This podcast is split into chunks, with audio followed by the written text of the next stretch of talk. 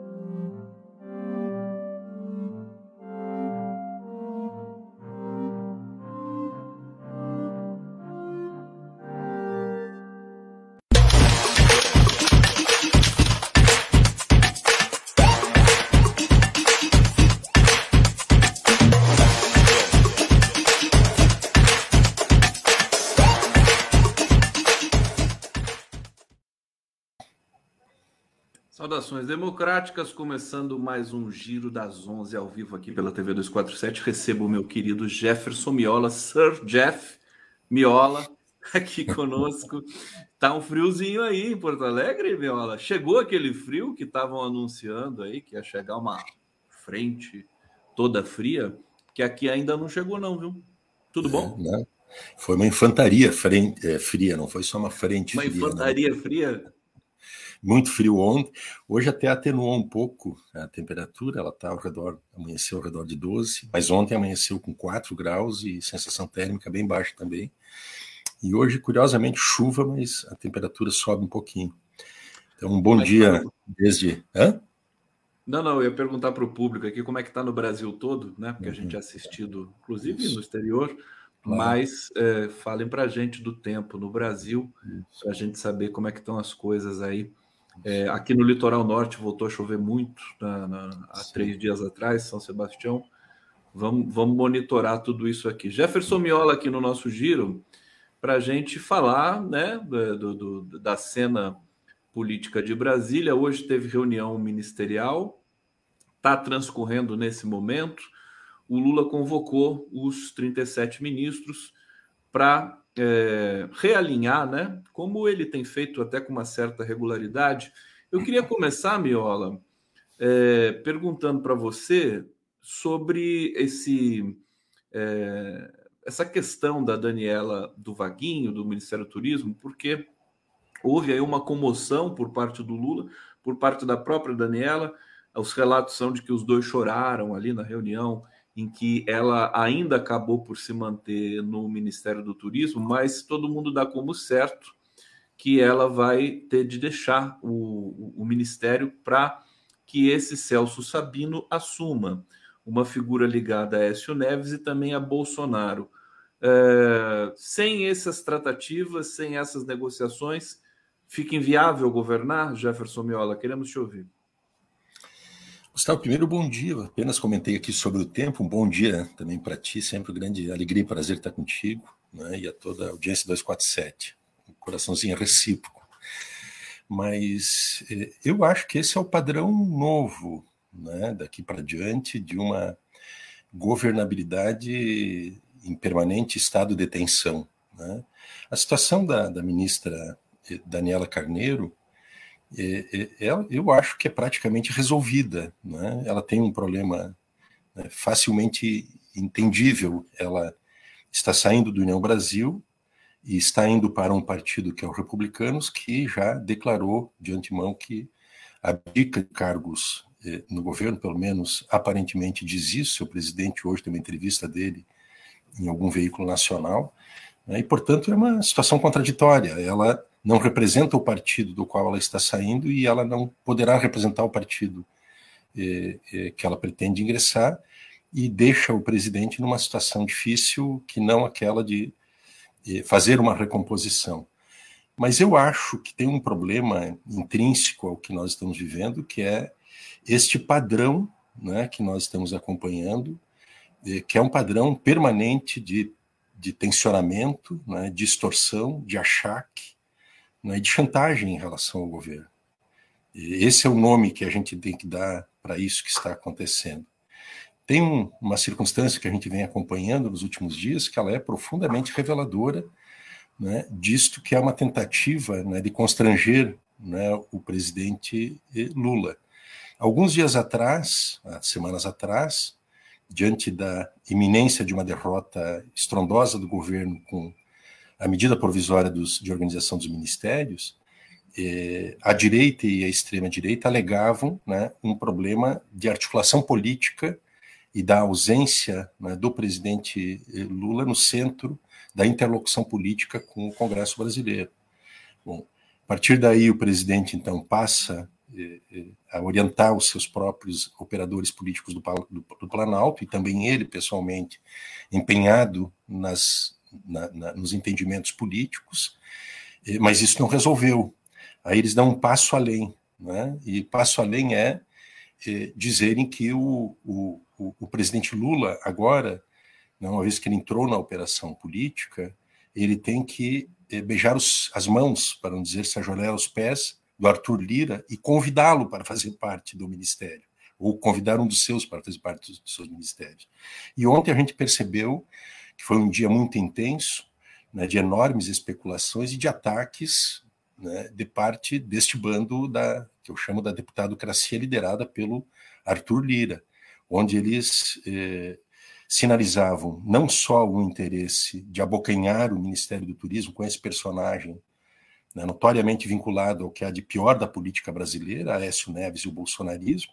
Né, esse, é o, esse é o horror dos tempos que nós vemos desse tempo político eleitoral, mas eles ambicionavam mais. A Embratur, o Correios e por aí afora, mas não ficaram só nisso.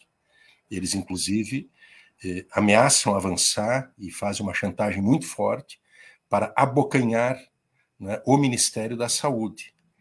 Então, isso cria uma situação para o governo, que é uma situação para o presidente Lula, que se ele cede, ele fica rendido.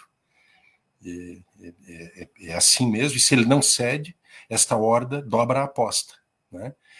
E eu acho que esse é um padrão que nós estamos é, vendo, porque há uma mudança paradigmática, isso nós temos conversado, em relação a como o Congresso brasileiro funcionava, no que era lá atrás conceituado pelo Sérgio Abranches como sendo o presidencialismo de coalizão, isso acabou, na minha percepção, e nós temos hoje um regime, né, que é este regime de um controle de maioria do, do, da Câmara dos Deputados, que exerce, a partir do controle das verbas públicas do orçamento nacional, exerce, com o orçamento secreto, exerce um brutal né, poder de pressão, chantagem e extorsão para controlar mais e mais parcelas do poder, das políticas públicas, dos negócios da União, né, e também, sobretudo, o orçamento né, eh, nacional eh, direcionado com base em princípios eleitoreiros, clientelísticos, né, e com uma formidável corrupção via Codevasf, Denox e por aí vai.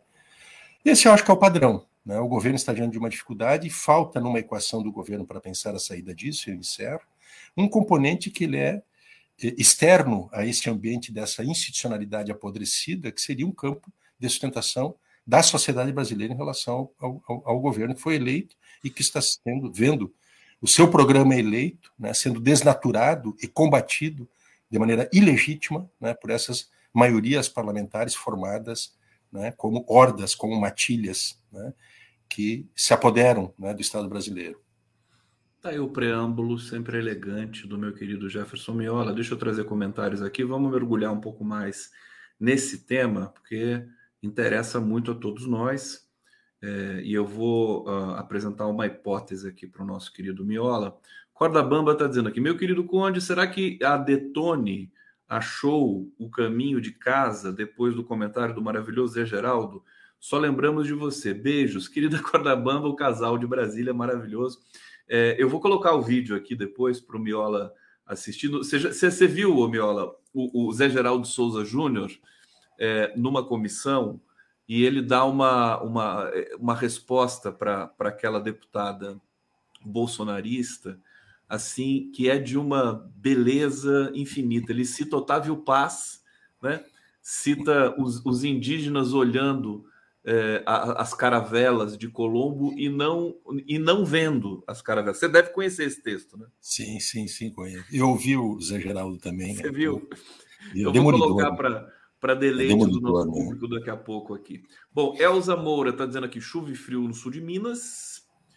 Sempre chuvinha e frio. Sul de, sul de Minas é maravilhoso. Você conhece o Miola? Sul de, sul de Minas? Não conheço, infelizmente não. Paraisó, é pertinho aqui do Vale do Paraíba. O Vale do Paraíba é meio mineiro. Corda banda, Sir Jeff, Leandro dos Santos Marques. Bom dia, Gustavo. Muita chuva aí na Morada da Praia. Maria Cristina, bom dia de Piracicaba. É, saudações democráticas a todos vocês, sejam todos muito bem-vindos aqui. É, Miola, deixa eu explorar um pouco mais a questão da relação governo-congresso. Eu, eu, eu, tenho postulado que o, o, é, é, é o momento de se mudar um pouco esse padrão. O Congresso agora, as elites perceberam que é, o Congresso é a única esperança delas, porque você tem um governo que é democrático e popular. Né? É, e isso está acontecendo em todos os países da América Latina, salvo engano, né? notadamente na Colômbia nesse momento. Você não acha que era hora de o governo ousar e criar um, um novo patamar com transparência é, para o país inteiro ver, né? ousar mudar esse patamar de relação, criando algum tipo de grupo de trabalho ou um gabinete que possa identificar os perfis de cada deputado, as demandas de cada um, cientificamente. Eu tenho pensado muito nisso. O que, que você acha? Mas tu dizes em que sentido, assim, de atender as demandas individuais dos Não é de atender, é, é de criar um, um, por exemplo, como é que a gente vai convencer a bancada da, da Bíblia ou a bancada do Boi a votar esse projeto? Fazer um processo científico, né? Pensado, pesquisa, o que, que é. eles querem, o que, que a gente pode dar sem perder a nossa identidade. Sim. Sim. Gustavo, eu, eu, eu acho, assim, porque o governo, eu já, já trabalhei no Planalto, já acompanhei a área correspondente a fazer essa gestão cotidiana no varejo da relação com os parlamentares e uma abordagem de conjunto também em relação às bancadas e aos partidos políticos. Isso é feito. Isto não é não é algo que falta exatamente. Eu acho que nós temos uma situação, Gustavo, que é que ela, ela, ela, ela, ela, ela é uma situação estruturalmente né, extremamente complexa e praticamente intransponível. Nós temos um sistema político eleitoral que gera isto, que gera essa brutal distorção em que o presidente da República e também o chefe do Poder Executivo Estadual e Municipal, ele, via de regra, ele é eleito né, com mais de 50% dos votos, né? mas ele não consegue eleger uma bancada parlamentar própria superior a 17%, 18%. Se a gente pega países vizinhos e até mesmo o padrão das, é, é, dos, do, do, dos sistemas parlamentaristas é, europeus e até mesmo nos Estados Unidos, onde tem um, um bipartidarismo, nós vamos ver que há uma situação de, um, de uma relativa paridade né, entre as forças políticas mais proeminentes não é, e que polarizam os debates públicos nacionais, que elegem os respectivos eh, cargos majoritários, mas conseguem ter um desempenho parlamentar que, se não é idêntico ao desempenho né, do, do, do, presidente ou do governador ou do, do, prefeito eleito, ele é muito próximo a isso. Aqui no Brasil nós temos um sistema que ele produz essa distorção terrível. E isto só teria saída né, com mudanças, não precisaria nem de uma reforma eh, política que dependesse de mudanças constitucionais e até mesmo nem de lei complementar.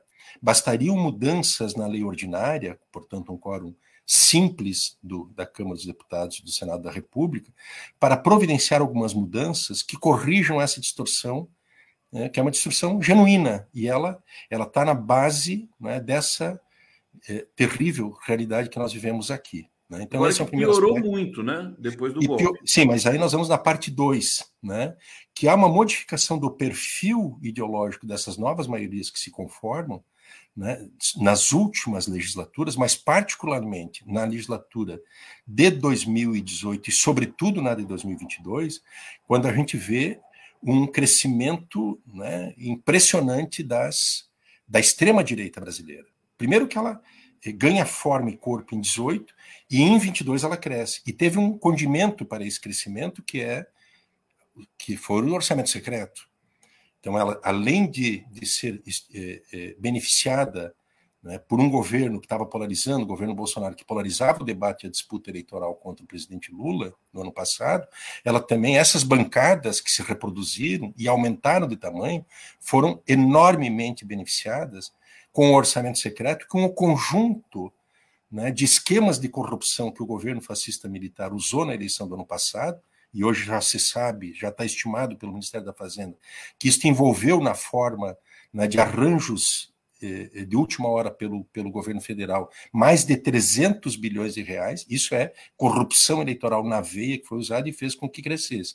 E nós temos finalmente, em decorrência disso, uma realidade que ela é, é dramaticamente, matematicamente dramática, vamos chamar assim. Por um lado, nós temos o campo próprio de sustentação do governo, a base parlamentar própria do presidente Lula, formado na eleição é, dos parlamentares daquela coalizão de 11 partidos, que chega a 130 parlamentares, 135, vai lá. Né? Nós temos a extrema-direita, que tem praticamente esse tamanho, entre 125 e 135, e no meio disto, mas é um meio que ele é definidor, nós temos essa bancada que ela é controlada pelo eh, eh, chefe da deputadocracia, que é o Arthur Lira. Então, nós temos aproximadamente 240 votos dentro da Câmara dos Deputados que definem se a Câmara vai votar para um lado ou para o outro lado. Quando o Lira ele se decide apoiar eh, eh, matérias de interesse do governo, e veja que ele não apoia todas as matérias de interesse do governo, ele apoia aquelas matérias de interesse do governo que são né, apetitosas para o establishment. É o arcabouço fiscal, né, agora vem a reforma tributária que ela pode preservar componentes regressivos ao invés de, de uma progressividade tributária e por aí fora. Ele, quando ele apoia essas matérias, o governo vence. Quando ele, ele, ele se opõe a medidas do governo, como, por exemplo, no marco temporal da questão indígena, essa excrescência que deve, sequer deveria ter sido votado, ou então no marco do saneamento, ele se alia com o bando da extrema-direita e ele leva, então, a Câmara dos Deputados para esse lado da decisão.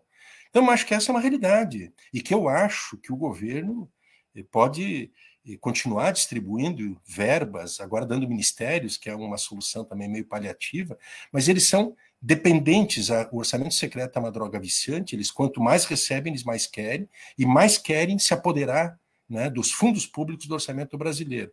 Então, eu acho que diante disto, que eu concordo contigo, que o governo teria que re se reinventar e reinventar fórmulas, bom, é, se esta é uma realidade, né, se uma rendição total a esse modelo não é nenhuma garantia de que o programa vai ser preservado, mas pode ser, inclusive, comprometedor de inviabilizar a consecução do programa do governo, eu acho que deveria se pensar um raciocínio né, alternativa a isto, que mais além de azeitar a relação com esse Congresso e tal, mas tem um componente que falta nessa equação, que é o componente que o, o, o, nós podemos até chegar a uma conclusão daqui a pouco, pode dar errado, que é o que está fazendo Gustavo, presidente Gustavo Petro na Colômbia, diante de uma situação que ela, né, guardadas as diferenças de cada realidade nacional, dos conflitos políticos, das dinâmicas sociais e tal, mas na Colômbia tem uma situação que ela é muito parecida, em que os setores oposicionistas ou adversários tomaram parte do gabinete de governo do Gustavo Petro, mas por dentro do governo começaram a sabotar a própria concretização do programa,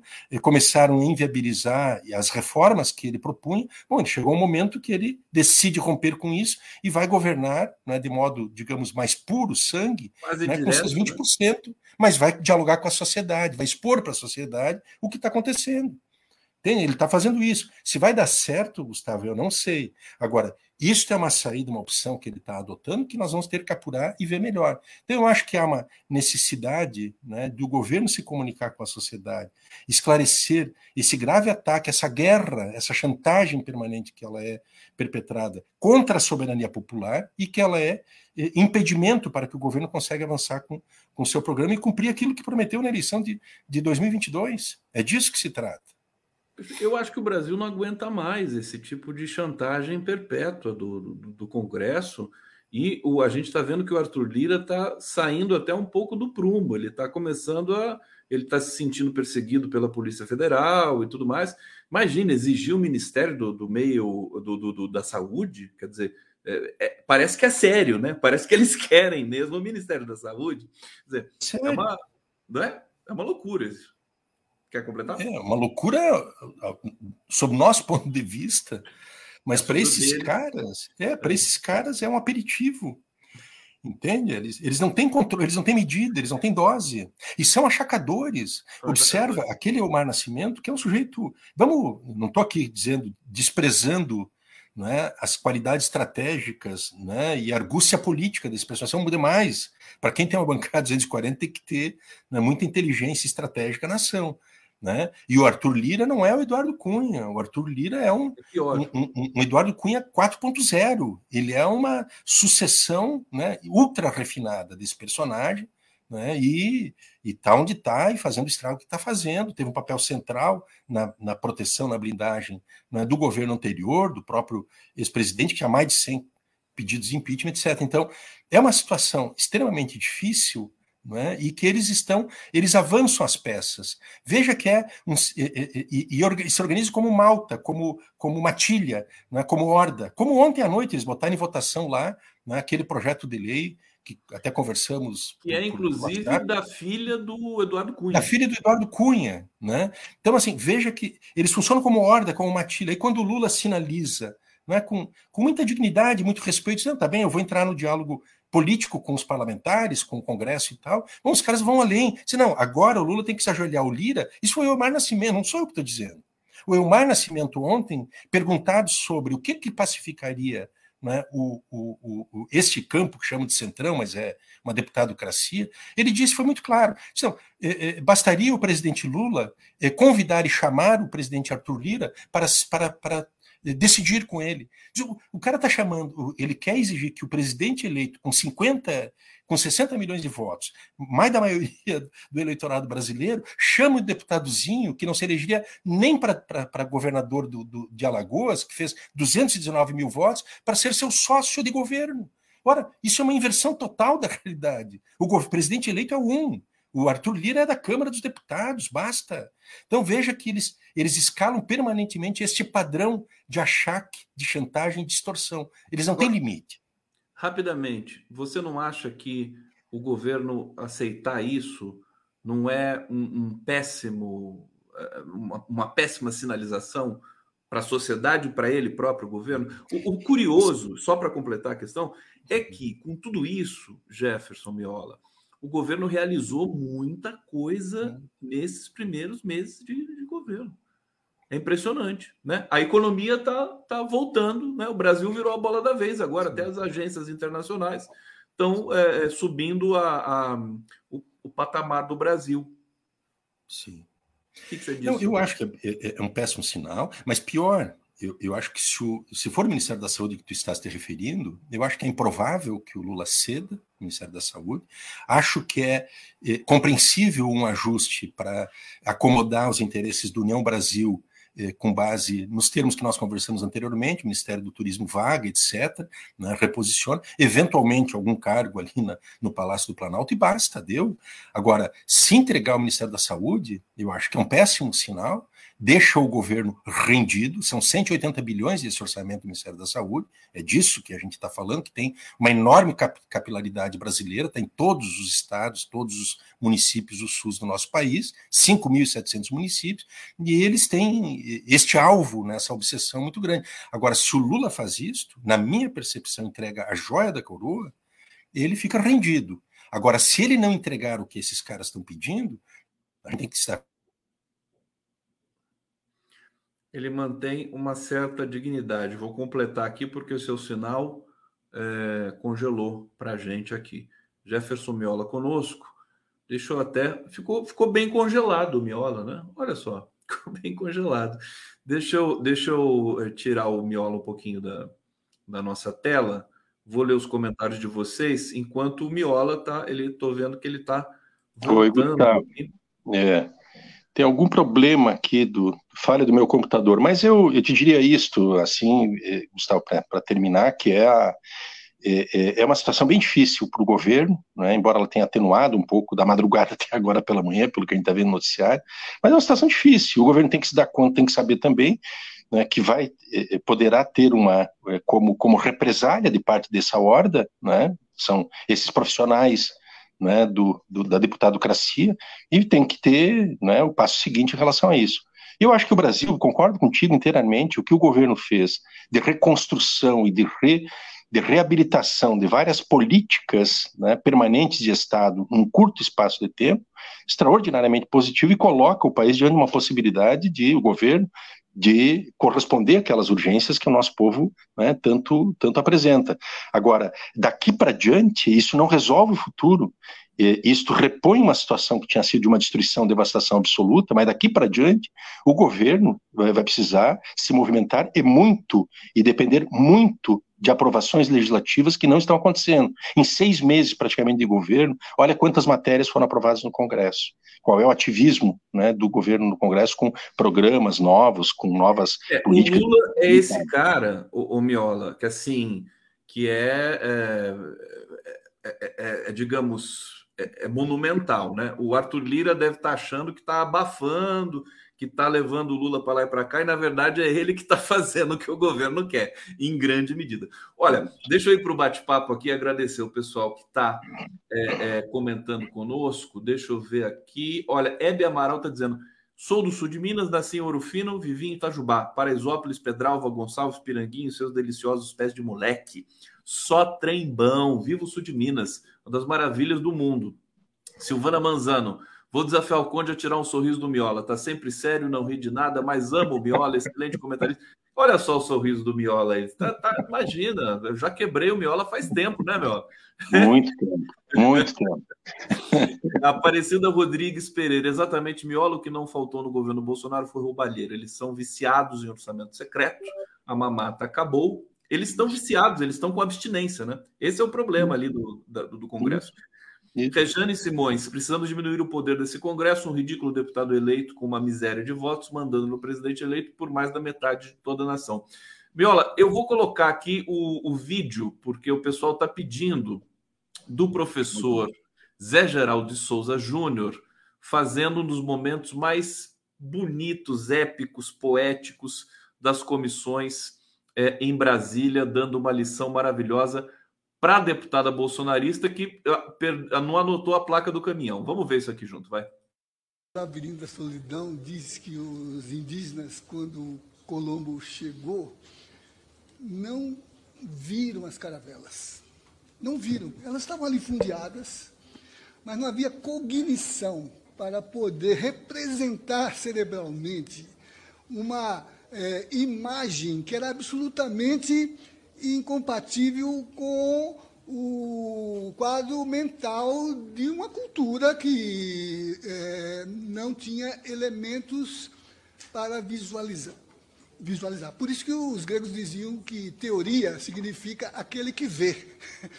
O teorens é o que vê, é o que enxerga. A gente só vê o que tem cognição para ver. Eu não tenho como discutir com a deputada, porque a sua visão de mundo, a sua percepção, como cosmovisão, só lhe permite enxergar o que a senhora já tem escrito na sua é, cognição. Então a senhora vai ver, não é o que existe, mas é o que a senhora recorta da realidade. A realidade é recortada por um processo cognitivo de historialização. Presidente, ele me ofendeu, com todo respeito. Tentou ser ca com categoria, com categoria acadêmica vindo, vindo debochar da nossa cara. Por favor, né? Gente, quando, quando, quando ela falou isso, gente, ele me ofendeu. Eu, eu, eu soltei uma gargalhada. Quer dizer, ele, porque, porque o Zé Geraldo foi tão elegante, né? É. Foi, tão, foi tão generoso com a, com a deputada e ela ficou ofendida. Miola, isso é, isso é maravilhoso, né? demais, demais. É, o, eu, eu, acho que ela deve estar imaginando a, a, associação que ela deve ter feito, ela não entendeu nada do que ele falou, provavelmente. Ela deve ter imaginado que o, o professor José, José Geraldo estava insinuando que ela pudesse ser cega, porque se os índios né, não viram as caravelas que estavam ali materialmente, mas não essa representação simbólica que ele estava dizendo, ela pode entender que ele estava chamando ela de cega, né? Mas é uma, uma escória, né, Gustavo? Vamos falar claro, assim, eu acho que é de lá lavar a alma esse tipo de resposta que eu não sei qual foi a pergunta que essa tonta fez, mas a resposta foi uma resposta absolutamente demolidora a e de fato não ela precisa saber, né? A gente já sabe. Não. Né? Mas a resposta já mostra muito né, sobre o questionamento. Quem questionou demolidora, demolidora, né? E ela deve ter, como tu disseste, nem viu a placa do caminhão que atropelou ela, né? Impressionante.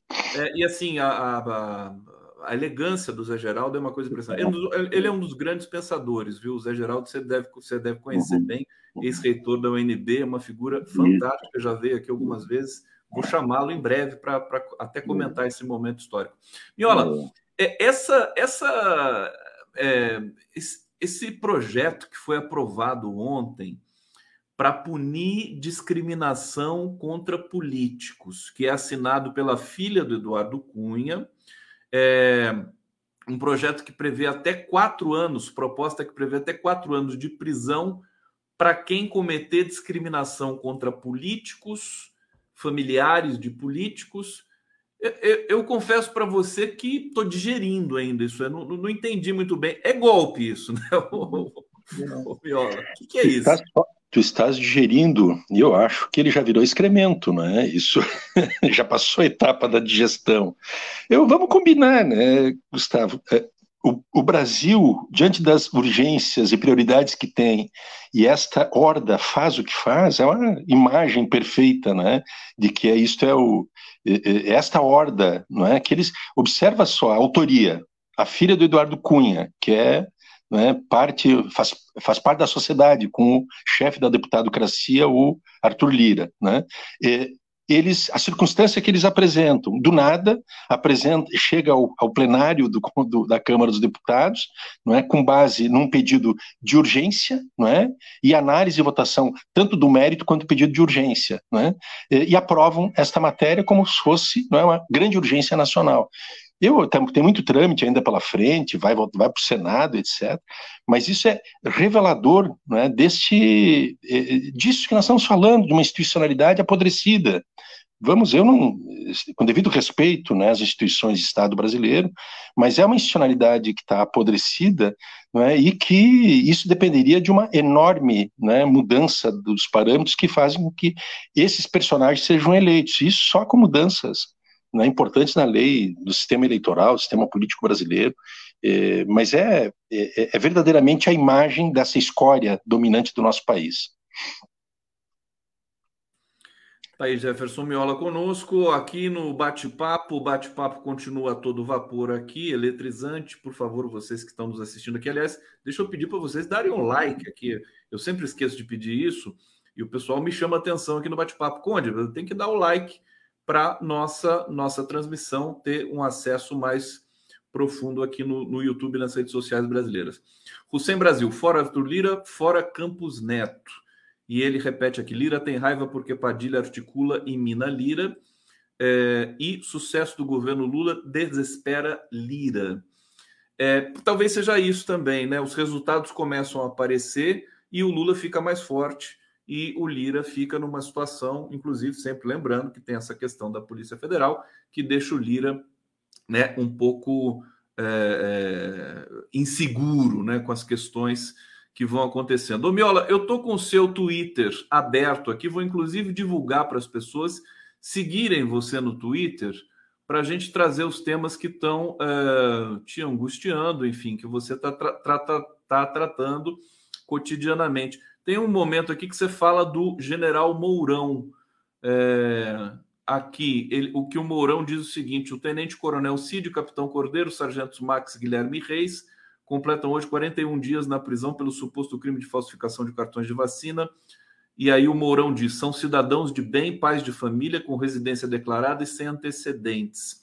E você pergunta: como chama o planeta onde vive o general Mourão. A gente sabe que o Mourão, inclusive, se encontrou com o Zanin ontem. Né? O Zanin está fazendo o beijamão ali no Senado pra, pra, e, e muito provavelmente vai ser aprovado um recorde de votos ali, porque todo mundo está sendo todo. Por que, que, por que, que a oposição, até a Damares elogiou o Zanin, o, Viola. Também fico perturbado com isso, viu? Mas comenta o, Mourão para gente é. e um pouco esses bastidores da caserna aí que você conhece também. O Mourão e qual é o planeta que ele vive, né? Porque ele, ele primeiro ele fala que esses personagens que estão presos, né, e só falta dizer que são presos políticos, por suposto, suposta tentativa de falsificação. Ora, eles fraudaram documentos públicos, está tudo documentado, não é su suposição né, o motivo para a prisão dos caras. E segundo, que chama esses seus integrantes da família militar como cidadãos de bem. Né? Isso é, é, é, enquanto não tiver Gustavo, assim, um processo avançado de, de responsabilização com expulsão do, das Forças Armadas eh, e também a condenação eh, pela legislação, pelo direito processual civil destes personagens do Exército das Forças Armadas, eh, eles vão continuar com essa retórica de fantasiosamente dizer não é, que os seus é, são superiores, são ilibados, são pessoas de bem, etc, etc. E o Mourão é a expressão dessa esquizofrenia, não é, que ele continua falando essas asneiras, não é, com, com a menor impunidade um personagem que teve vinculado a, aos desastres que nós vivemos nesse país. Eu acho risível assim essas figuras, né? E a resposta a isso é um, um, um processo avançado de responsabilização né, e de punição desse personagem, sob pena de eles ficarem ad eterno, né, reproduzindo a superioridade né, dos fardados sobre os paisanos, como se isso fosse uma, uma verdade em si, é uma enorme mentira, né? Aí, o, o Miola, para terminar, eu vou eu recorrer mais uma vez ao seu Twitter, porque tem uma, uma nota aqui que me deixou bastante preocupado, né? O lobby dos militares dentro do Congresso Nacional. Quer dizer, ficou uma herança né, uh, estranha do governo Bolsonaro agora com uh, relação ao que a gente pode ter de, da, da, nossa estrutura democrática daqui por diante. Quer dizer, tem militar, isso sempre houve, ou agora que apareceu lobby militar dentro do Congresso? Não, o lobby militar ele sempre existiu. Sempre existiu. Né? Sempre existiu. E, talvez não nessa magnitude que nós estamos conhecendo, né, que ela ganhou musculatura a partir do período do governo anterior, mas sempre existiu. E esse lobby militar, Gustavo, ele não é só em relação aos poderes legislativos, e não é só o poder legislativo federal, né, a Câmara e o Senado Federal, mas é também os eh, legislativos estaduais e inclusive municipais. Eles vão à paróquia, né, onde tem as, as, as, unidades militares. E é também um lobby sobre né, os estamentos judiciais. Tem várias situações de 2011, 2012, quando a gente começa a visitar e buscar dentro desse caleidoscópio dos acontecimentos aparentemente dispersos e caóticos eh, dos últimos 10 ou 15 anos da política brasileira, nós vamos verificar, por exemplo, condecorações feitas aqui eh, no Rio Grande do Sul, inclusive quando o, o general Mourão era comandante militar do Sul, ele condecorava não é, o, o, o desembargador Thompson Flores e outros desembargadores do TRF-4. Não é? O Sérgio Moro também era né, muito condecorado, recebia condecorações, as medalhas disso e daquilo e tal.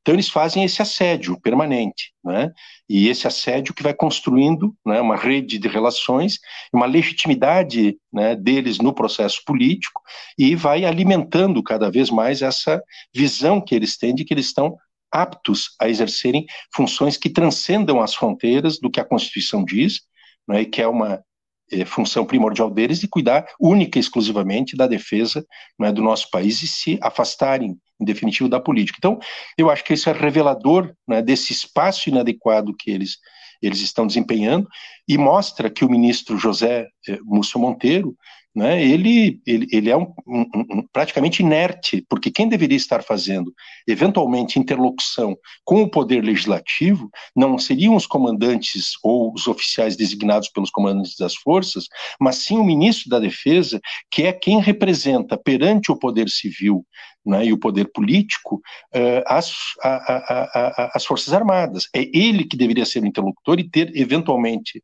né, assessoria parlamentar do Ministério da Defesa e não das Forças Armadas. Então, eu acho que esse é um ponto crítico e central da nossa desse período histórico que nós vivemos, mas sobretudo, né, da própria democracia brasileira, que ela é uma democracia tutelada né, pelos militares, que fizeram a transição conservadora tutelada, que impediram que os crimes de terror de Estado e as práticas de terrorismo praticado por muitos oficiais das Forças Armadas, e principalmente do Exército, foram, fossem devidamente apuradas, responsabilizados eles fossem punidos, e, portanto, eles voltam né, à cena política né, gozando desta impunidade e apostando que a impunidade não é uma garantia para que eles possam continuar agindo e tutelando a nossa democracia, não é como eles arvoram tutelá-la, não é e controlá-la. Então eu acho que esse é um tema central e é um problema que eu te diria, eu acho que o governo Lula ele fez escolhas que eu não considero como sendo as mais adequadas para enfrentar a problemática militar, como, por exemplo, né, a, a observar esse gradualismo recomendado pelo, pelo, pelo Múcio Monteiro, de não fazer uma transferência para a reserva eh, de grande parte dessa geração de oficialato, que é uma geração perdida, ela está inteiramente comprometida com esse estado de coisas que o país viveu, os 16 ex integrantes do, do alto comando do exército continuam atuando, etc. Então errou nisso, errou na minha escolha equivocada em manter o GSI, em mantendo o GSI, manter um general para, para, para ser o ministro, e finalmente agora se estamos diante de uma possibilidade que é de, de que o governo eh, eh, devolva ao GSI a segurança imediata da presidência, da vice-presidência da República, e inclusive está se especulando, e a emenda, a, a medida provisória que foi aprovada no Congresso, é, ela mantém a área da inteligência federal sob controle do GSI, o que seria um erro.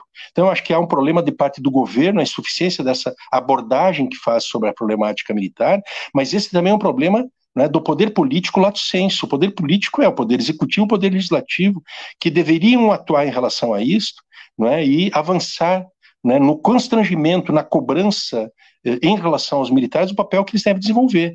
E, ao lado disso, o judiciário julgar e trazer para o julgamento sobre os atentados de 8 de janeiro aqueles militares, aqueles militares que estiveram diretamente implicados e, e, esses militares que estiveram diretamente implicados, está documentado, inclusive, eles, ao invés de eles sofrerem punições internas no exército, eles ganharam promoções, ainda que sejam promoções administrativas, mas ganharam promoções internas. Então, acho que esse é um tema que percorre né, a nossa república e que é uma ameaça permanente à nossa democracia e que nós não estamos livres de, num contexto de uma crise né, aguda em que eventualmente as classes dominantes optem por fraturar novamente a ordem constitucional e a legalidade, eu não tenho, nós estamos livres de que os militares passem a ser uma força auxiliar né, fundamental para que eh, eh, eh, uma nova ruptura da democracia né, seja perpetrada pelas classes dominantes. Jefferson Miola, brigadíssimo pela sua presença sempre luminosa aqui no nosso Giro das 11. É, nós temos encontro marcado. Você quer dar um recado, querido? Não, não. Te dou não. um abraço grande, obrigado, um bom dia e boa semanada. Saudações democráticas por Jefferson Miola. Vamos fazer a transição aqui no Giro. Valeu, querido. Até, um abraço.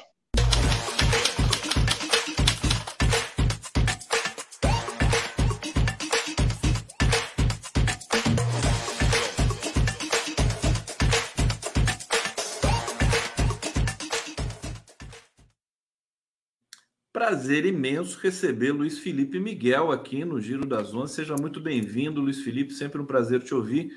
É professor da UNB, cientista político. Eu sempre me lembro quando te leio, né, cotidianamente. Você publica muitos textos no Facebook que são é, é, republicados em quase todas as mídias convencionais. Esse último texto sobre o Roger Waters saiu no A Terra Redonda, né, que é um site magnífico ali é, coordenado pelo MUSE, da USP e companhia, mas eu lembro do curso que você deu sobre o golpe é, é, no, nos idos de 2016, né? E que, e que teve problema, né? O governo tentou impedir você de dar o curso e você deu, né? O curso sobre o golpe 2016. Lembra um pouco desse momento para gente, Luiz Felipe Miguel? Seja bem-vindo. Bom dia, Conde. Eu que agradeço aqui a oportunidade de estar conversando mais um pouquinho aqui com vocês, com quem nos assiste. É, bom, é, é, foi um curso que eu, que eu ofereci aqui na graduação da Ciência Política da UNB.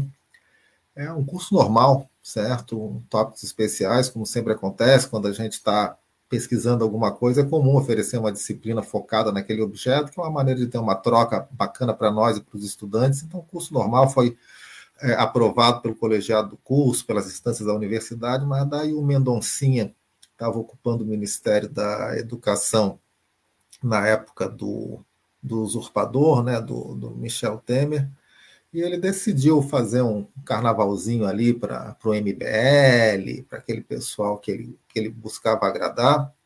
e ele disse que ia proibir o curso, que, que era um abuso, a universidade discutiu o golpe de 2016 e tal. E não, não deu em nada, né? Porque, enfim, a, a, apesar de todos os retrocessos, a gente ainda tinha né, o Estatuto da, da Autonomia Universitária, e o que acabou é que um curso que seria um curso normal, que passaria desapercebido, ele fez né, ter uma, uma dimensão maior, e, e no final das contas, dezenas de universidades é, no Brasil e até algumas no exterior replicaram cursos sobre o, golpe de 2016 como uma forma de solidariedade. Eu, eu sempre fico muito muito comovido pensando em tantos colegas né, que, que se dispuseram a dizer, ó, se vai perseguir um professor lá, vai ter que perseguir todo mundo. É, e, foi um movimento, na verdade, que mostrou uma resistência das universidades àqueles, àqueles retrocessos. História fantástica. Qual que era a bibliografia do curso? Alguns livros só para a gente ter uma ideia aqui. Mas, na verdade, é, agora tenho que puxar pela memória, mas tinha vários textos que discutiam né, a, a, formação política do Brasil, as debilidades da democracia brasileira, as heranças do golpe de 64, tinha o texto do. Eu lembro o texto do professor Demian Mello sobre a natureza do regime, que não foi só um regime militar, né, foi uma ditadura militar e empresarial é, no Brasil. Tinha o texto já hoje um, um moderno clássico, né, do Singer sobre o lulismo, né, tinha textos que discutiam o significado é, da, da experiência do PT é, no governo, tinha é, um texto, tinha textos sobre é, o papel das Forças Armadas é, na política brasileira. Porque já tem momento... material excelente né, sobre tudo isso. Né? Tem muitos pesquisadores das Forças Armadas, da, da, da questão militar no Brasil. Né? É, porque o golpe de 2016, quando ele foi deflagrado, os militares ficavam meio que nas sombras, né? mas a gente já conseguia perceber que lá nos bastidores eles estavam também é, é, avalizando né, aquela derrubada de um, de um governo legítimo né? E depois só, só ficou claro, né?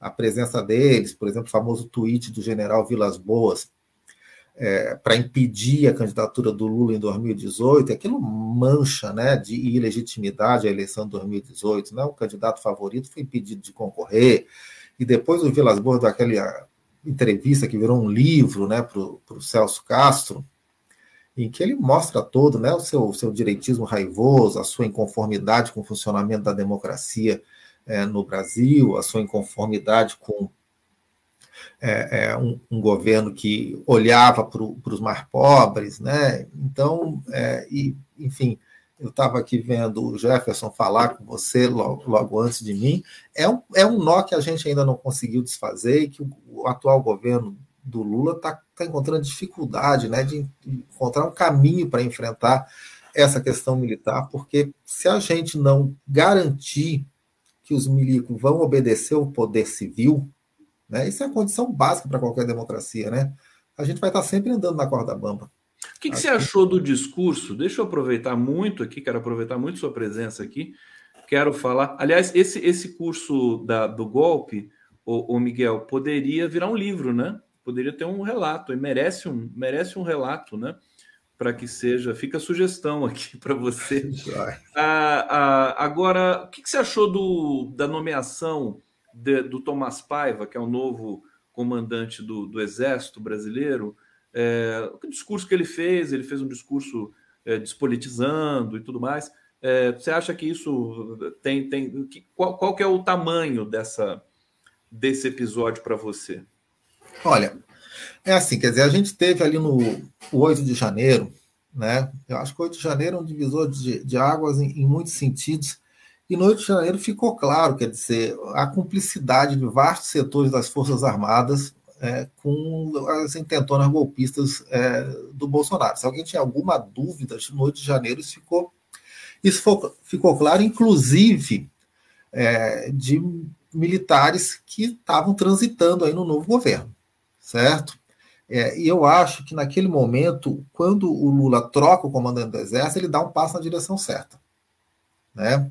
Inclusive porque eu acho assim, a gente, quando a gente olha, principalmente no Exército, né, mas em geral as Forças Armadas, a cúpula, a gente não tem como a gente tinha antes de 64, nenhum grupo que seja realmente partidário da democracia na cúpula das Forças Armadas no Brasil hoje. Né?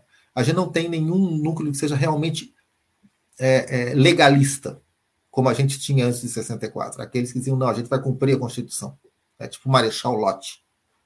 Certo? Porque, inclusive, isso foi, essa é uma das heranças da ditadura, porque a primeira coisa que a ditadura fez foi eliminar esse setor das Forças Armadas. Né? Foram todos eliminados das Forças Armadas. O primeiro setor né, que foi perseguido, que foi esterilizado, qualquer posição discordante foi nas Forças Armadas, e a gente herda isso, porque não teve nenhuma intervenção, na, nem na formação, nem nos padrões de promoção dos militares. Então a gente tem hoje, é, é, grosso modo, dois grupos é, na cúpula militar. A gente tem uma extrema-direita, né, que é o pessoal aí que a gente tem aí do, do general Heleno, né, do, do Braga Neto, é uma extrema-direita ideológica, um pessoal fascistoide mesmo, que são os caras que estão aí alinhados ao bolsonarismo, que querem derrubar o governo. Não qualquer... nem disfarçar, né? Não, nem disfarçar, querem derrubar o governo de qualquer maneira. E a gente tem um grupo de oportunistas, que são aqueles que vão por onde o vento está soprando. E esse é o melhor grupo no momento, certo? E foi esse grupo, porque o, o Tomás Paiva é isso, certo? Ele não é um democrata, ele não é um legalista, ele é um cara que a gente vê os discursos dele, né? Pô, que nós somos de direita, mas vamos ter que tolerar a esquerda aí no governo, porque afinal ganhar a eleição, o que a gente vai fazer? Mas pelo menos ele tolera, porque ele entende que esse discurso dele, que não é esse discurso raivoso e drófilo da extrema-direita, é o que deu ele a oportunidade de virar comandante do Exército. Então, nesse momento, eu acho que o governo tem que fazer é separar. A primeira coisa é isso, quer dizer, é aqueles que estão conspirando, que são esses dessa extrema-direita raivosa, eles têm que ser punidos. A gente está ainda para ver até onde essa punição vai, porque está indo muito lentamente, com muitos cuidados, mas assim, a gente teve general, certo? É, é, fazendo selfie destruindo o palácio. Né? Isso. Agora, é, é, é, é, emblemático que, por exemplo, o coronel Cid, né, o Mauro Cid, esteja preso, é, e alguns outros também que participaram, acho que estão presos também. É algo inédito né, na, na história brasileira. É, e a, e a gente tem a chance de subir isso, de colocar gente assim graduada, general mesmo, respondendo a processo na justiça é, civil. Isso tem que acontecer, isso vai ser histórico. Tá? Então, a primeira coisa é essa: esses que estão conspirando, que não conseguem controlar o seu direitinho, que conspiram contra as instituições democráticas, eles têm que ser punidos, eles têm que ser é, é, expurgados das Forças Armadas, eles têm que ser levados aos tribunais. E daí, com isso, você abre espaço para esses oportunistas. Mas, a médio prazo, você tem que começar a mexer no, no processo de educação da, da elite militar e da promoção é, dos militares, a fim de garantir o compromisso né, com a não intervenção na política é, é, nacional, que é um negócio óbvio que a gente tem.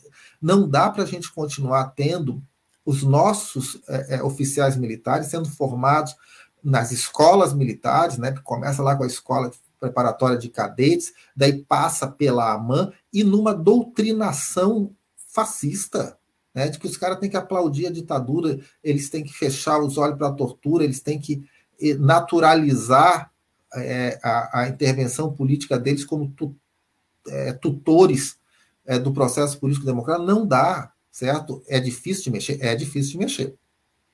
Mas se a gente não mexer, se a gente continuar empurrando isso para baixo do tapete, a gente está correndo sempre o risco de a cada momento que a gente avança um pouquinho mais, daí você tem anda um passo para frente retrocede dois depois, que foi o que aconteceu historicamente com a ascensão do, do Bolsonaro. Desculpa, você quer completar?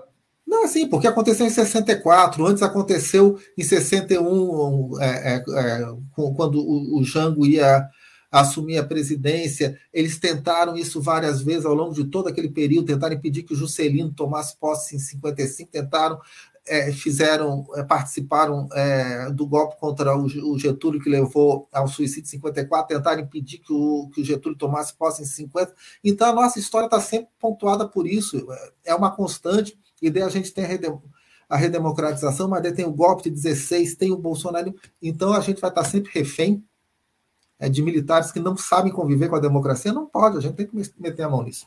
Golpismo estrutural. Você pegar toda a história brasileira, né, o, isso, Miguel? É toda a história brasileira. Eu, eu, às vezes, penso assim que até que os governos é, democráticos do PT duraram muito. Como é que durou 13 anos tudo isso? Dizer, é tentaram, né? Tentaram. É porque o Lula foi muito habilidoso, né? Em 2006, né? Tu foi? Sim, mas eles tentaram. É, e eles tentaram de várias formas.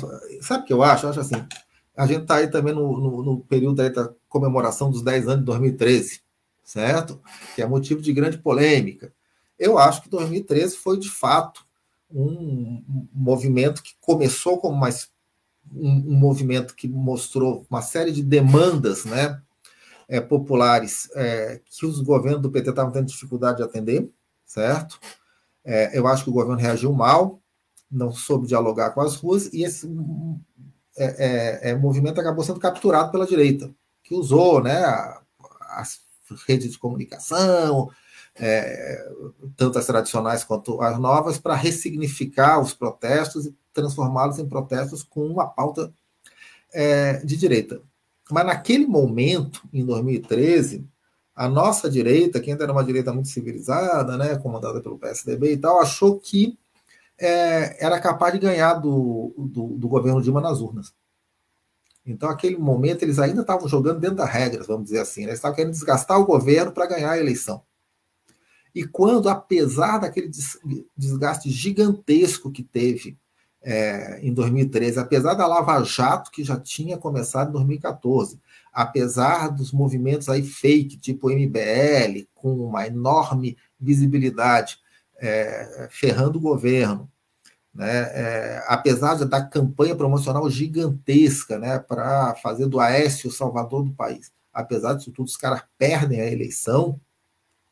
Então, naquele momento, 2014, a direita brasileira, eu acho que se desencantou da política é, dentro é, é, das regras democráticas, e foi aí que eles decidiram que eles tinham que dar um golpe mesmo, tinham que virar a mesa e fazer uma intervenção de força, porque eles não iam chegar ao poder pelas regras, não.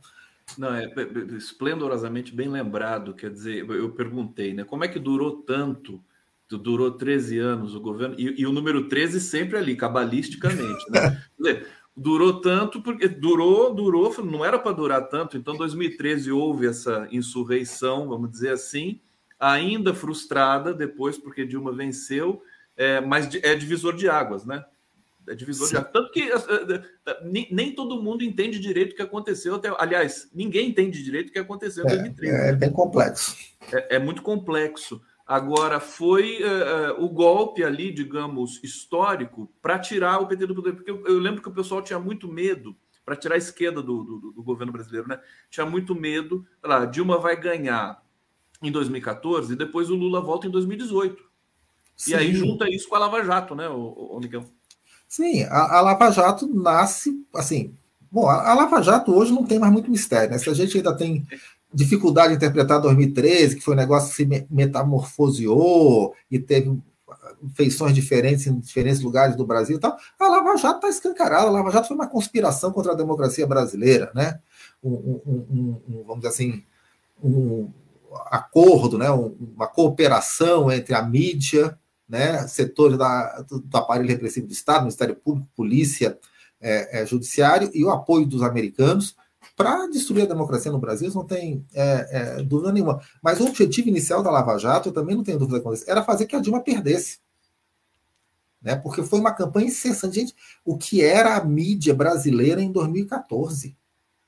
certo? Que era o Jornal Nacional, com aquele esgoto saindo dinheiro vermelho para lembrar do PT, o que eram os jornalões né? É engraçado, porque eles não fazem autocrítica é, é, deles, né? Eles não como se nada tivesse realmente... acontecido, né? É, não, como se eles tivessem sido enganados pelo Sérgio Moro. Gente, que tipo de gente é tão ingênua que um imbecil como o Sérgio Moro e o Dallagnol engana toda a elite do jornalismo brasileiro, né? Com as provas forjadas, com os negócios assim ridículos, com barco de lata, né? Com, com é, é escritura não assinada. Então, assim, foi uma conspiração. E a ideia assim, ah, não, eles vão bater tanto. Gente, é, é, às vezes as pessoas esquecem, mas a Veja antecipou a sua edição para a véspera da eleição e saiu distribuindo só a capa, que era o um negócio do Lula e da Dilma como criminosos, que estava mais do que provado, certo? Então, o, o objetivo da Lava Jato era criar um clima de opinião que tornasse impossível a Dilma é, é, é, se reeleger.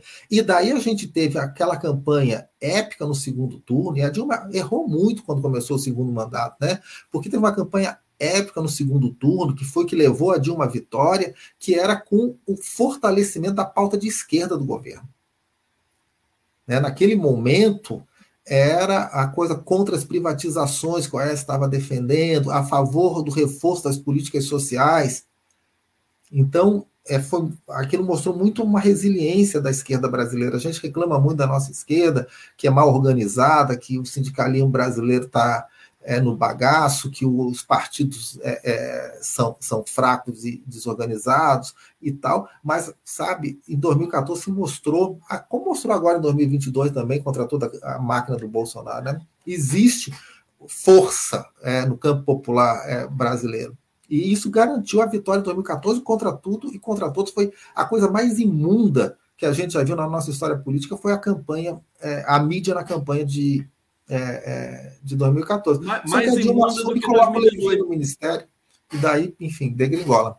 Mais imunda que 2018, porque daí ela, a mídia estava toda envolvida ali, né? Nessa. Sim, sim, porque em 2018, uma vez que o Lula tinha saído, eles deixaram muito do serviço sujo ser feito pelo judiciário, né? O Supremo, que hoje a gente tanto, ah, tal, mas o Supremo em 2018 foi cúmplice é, é, disso, não só tirou o Lula da campanha, como impediu que o Lula falasse durante todo o período da campanha eleitoral, permitiu as manobras absurdas do Moro, né, com as delações falsas dele que ele ia soltando, impediu que, o, que a campanha do PT juntasse Haddad e Lula, né, a partir de certo momento isso foi proibido, inclusive. Então, é, a, a mídia deixou a, a justiça fazer o serviço sujo, né? E ficou naquele joguinho, ah, Bolsonaro e Haddad, dois extremos. É, escolha muito difícil. Então ela foi mais hipócrita. Agora, em 2014, não. Em 2014 ela estava com a faca nos dentes, é, disposta a tudo para impedir a reeleição, e não conseguiu. Né? É... Você, deixa eu aproveitar, porque o Luiz Felipe Miguel não é sempre que a gente tem o Luiz Felipe aqui falando, fazendo um pouco esse, é, esse essa retrospectiva importante para todos nós aqui. Daqui a pouco a gente vai falar do Waters e do governo nesse momento, relação governo-congresso, que eu quero te ouvir também sobre isso. Mas você se refere a, a, a Dilma ter se equivocado no, no, segundo mandato, no início, com, com relação à, história do Joaquim Levy? É isso? De, de, de, de se. É, eu acho assim que ela. O que mais? O que mais? Eu acho que a Dilma assumiu o segundo mandato achando que ela ia, ia ser capaz, vamos dizer assim, de acalmar aqueles que estavam contra ela. Certo? Então é isso, ela fez aquelas composições, entregou, né? É, um, uma boa parcela do seu ministério foi entregando, né? O pior do Congresso para ver se se acalmava, tentou é, compor com, com o Cunha, depois que a tentativa lá com o Kassab de quebrar o, PMDB não, não, não deu certo. E para o capital financeiro colocou o Levi lá para fazer aquele ajuste. É, só que, na verdade, o jogo tinha mudado, né? Esse pessoal não estava mais afim de compor, né? É aquilo quando um não quer, dois não conciliam. Então a direita estava afim era de destruir mesmo.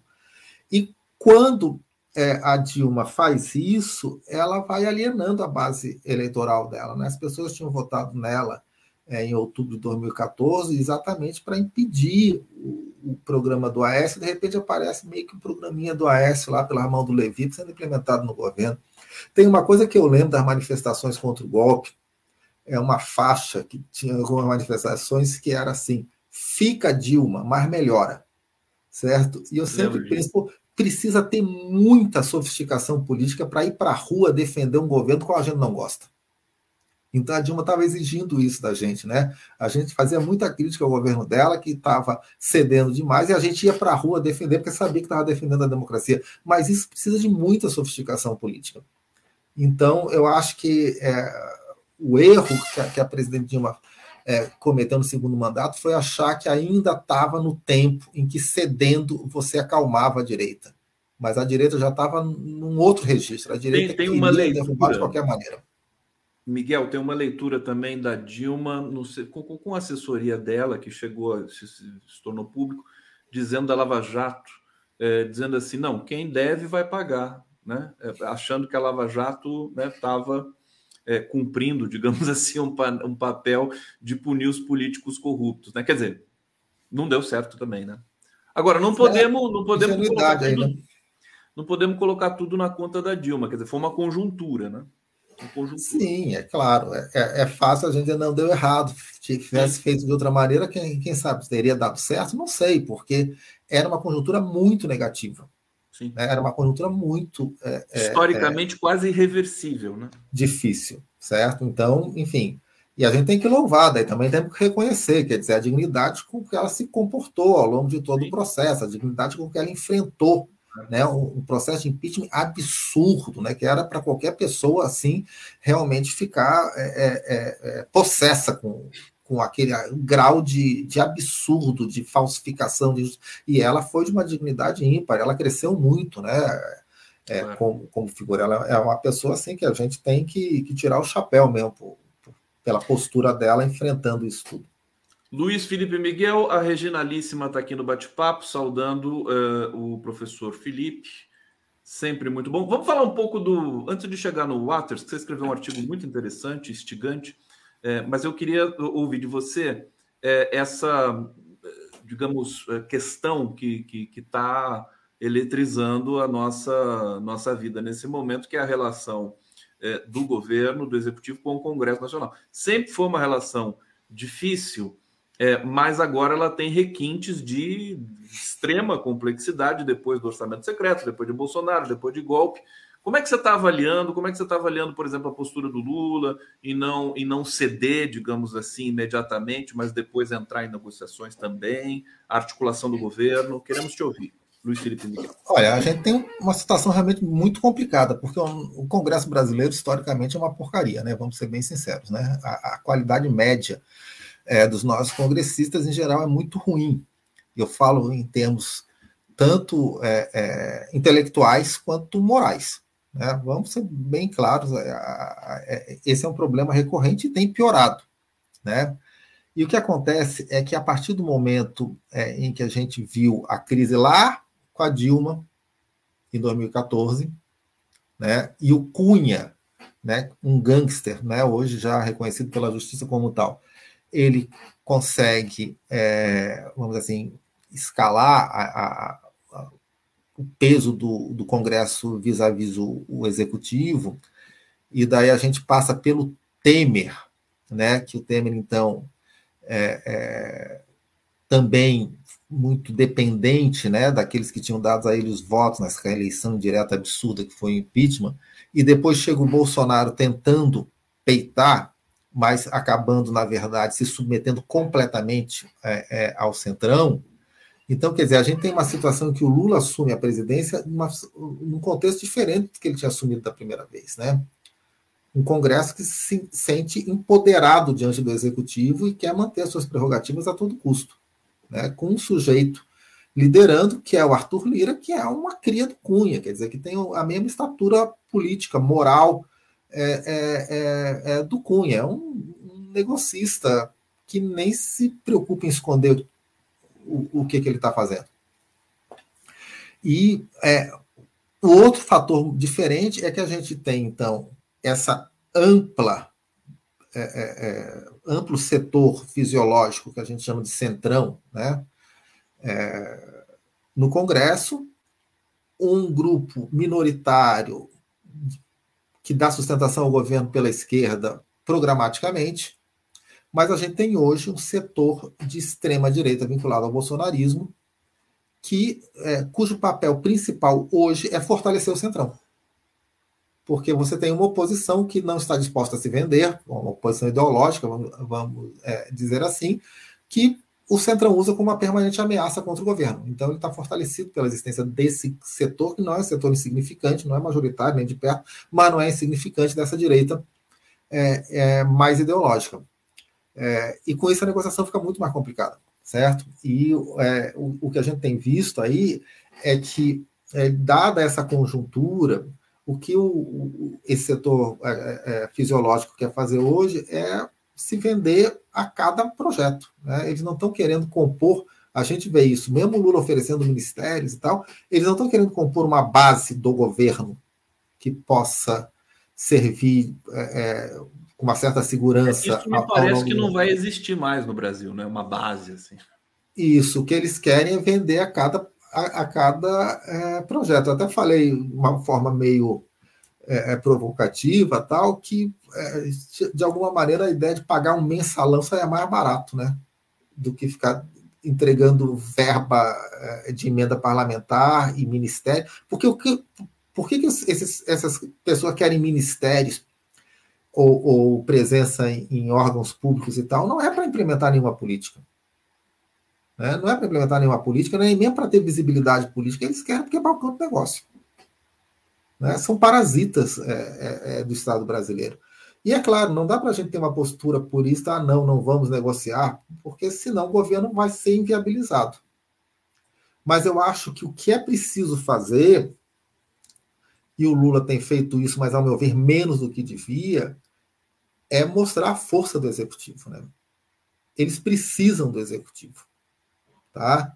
Então, a primeira vez que esses partidos que têm ministérios, tipo PSD, União Brasil, é, é, não, não entregam no Congresso apoio, o Lula devia uma canetada começar a demitir os cargos dele. Certo? para mostrar, certo, que existe poder ali também. Que ele tem a Porque senão, porque cada vez que cede, os caras querem mais. Né? Porque o que, que aconteceu com a Dilma no processo de derrubada dela? Ela foi desvalorizando o que ela tinha a oferecer. Né? Porque, de repente, dava um ministério, esse ministério valia um terço de apoio que, que valia no mês anterior. Então tem que revalorizar isso que tem, que tem a oferecer. E a outra coisa que o governo tem que fazer é a única coisa que, que é, é, em alguns momentos pressiona essas pessoas é mostrar que você é capaz de mobilizar a opinião pública contra eles, porque eles têm que ser capazes de se reeleger. Essa, essa é a beleza da democracia, afinal, né? Por mais porcaria que os caras façam, a cada quatro anos eles dependem do voto popular.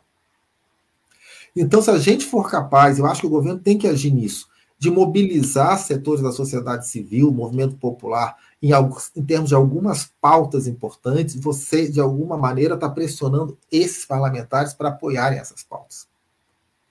Tá? Eu acho que, que é necessário ter um governo que, diferentemente do que foram os outros governos do PT, aposte mais na mobilização popular, porque a gente tem essa conjuntura que é diferente. A gente está falando aqui do Congresso e o Lira, de fato, é, é, é um sujeito que está chantageando o, o, governo permanentemente, mas não é só o Congresso, a gente tem o Banco Central, que é a herança maldita também é do governo Bolsonaro, com um sujeito que está é, é, ostensivamente boicotando a possibilidade de é, retomada do desenvolvimento econômico do país para boicotar o governo Lula, para favorecer os cientistas também, que é, que é a quem ele serve, mas também para boicotar é, o governo e é necessário criar as condições para mudar o estatuto do Banco Central.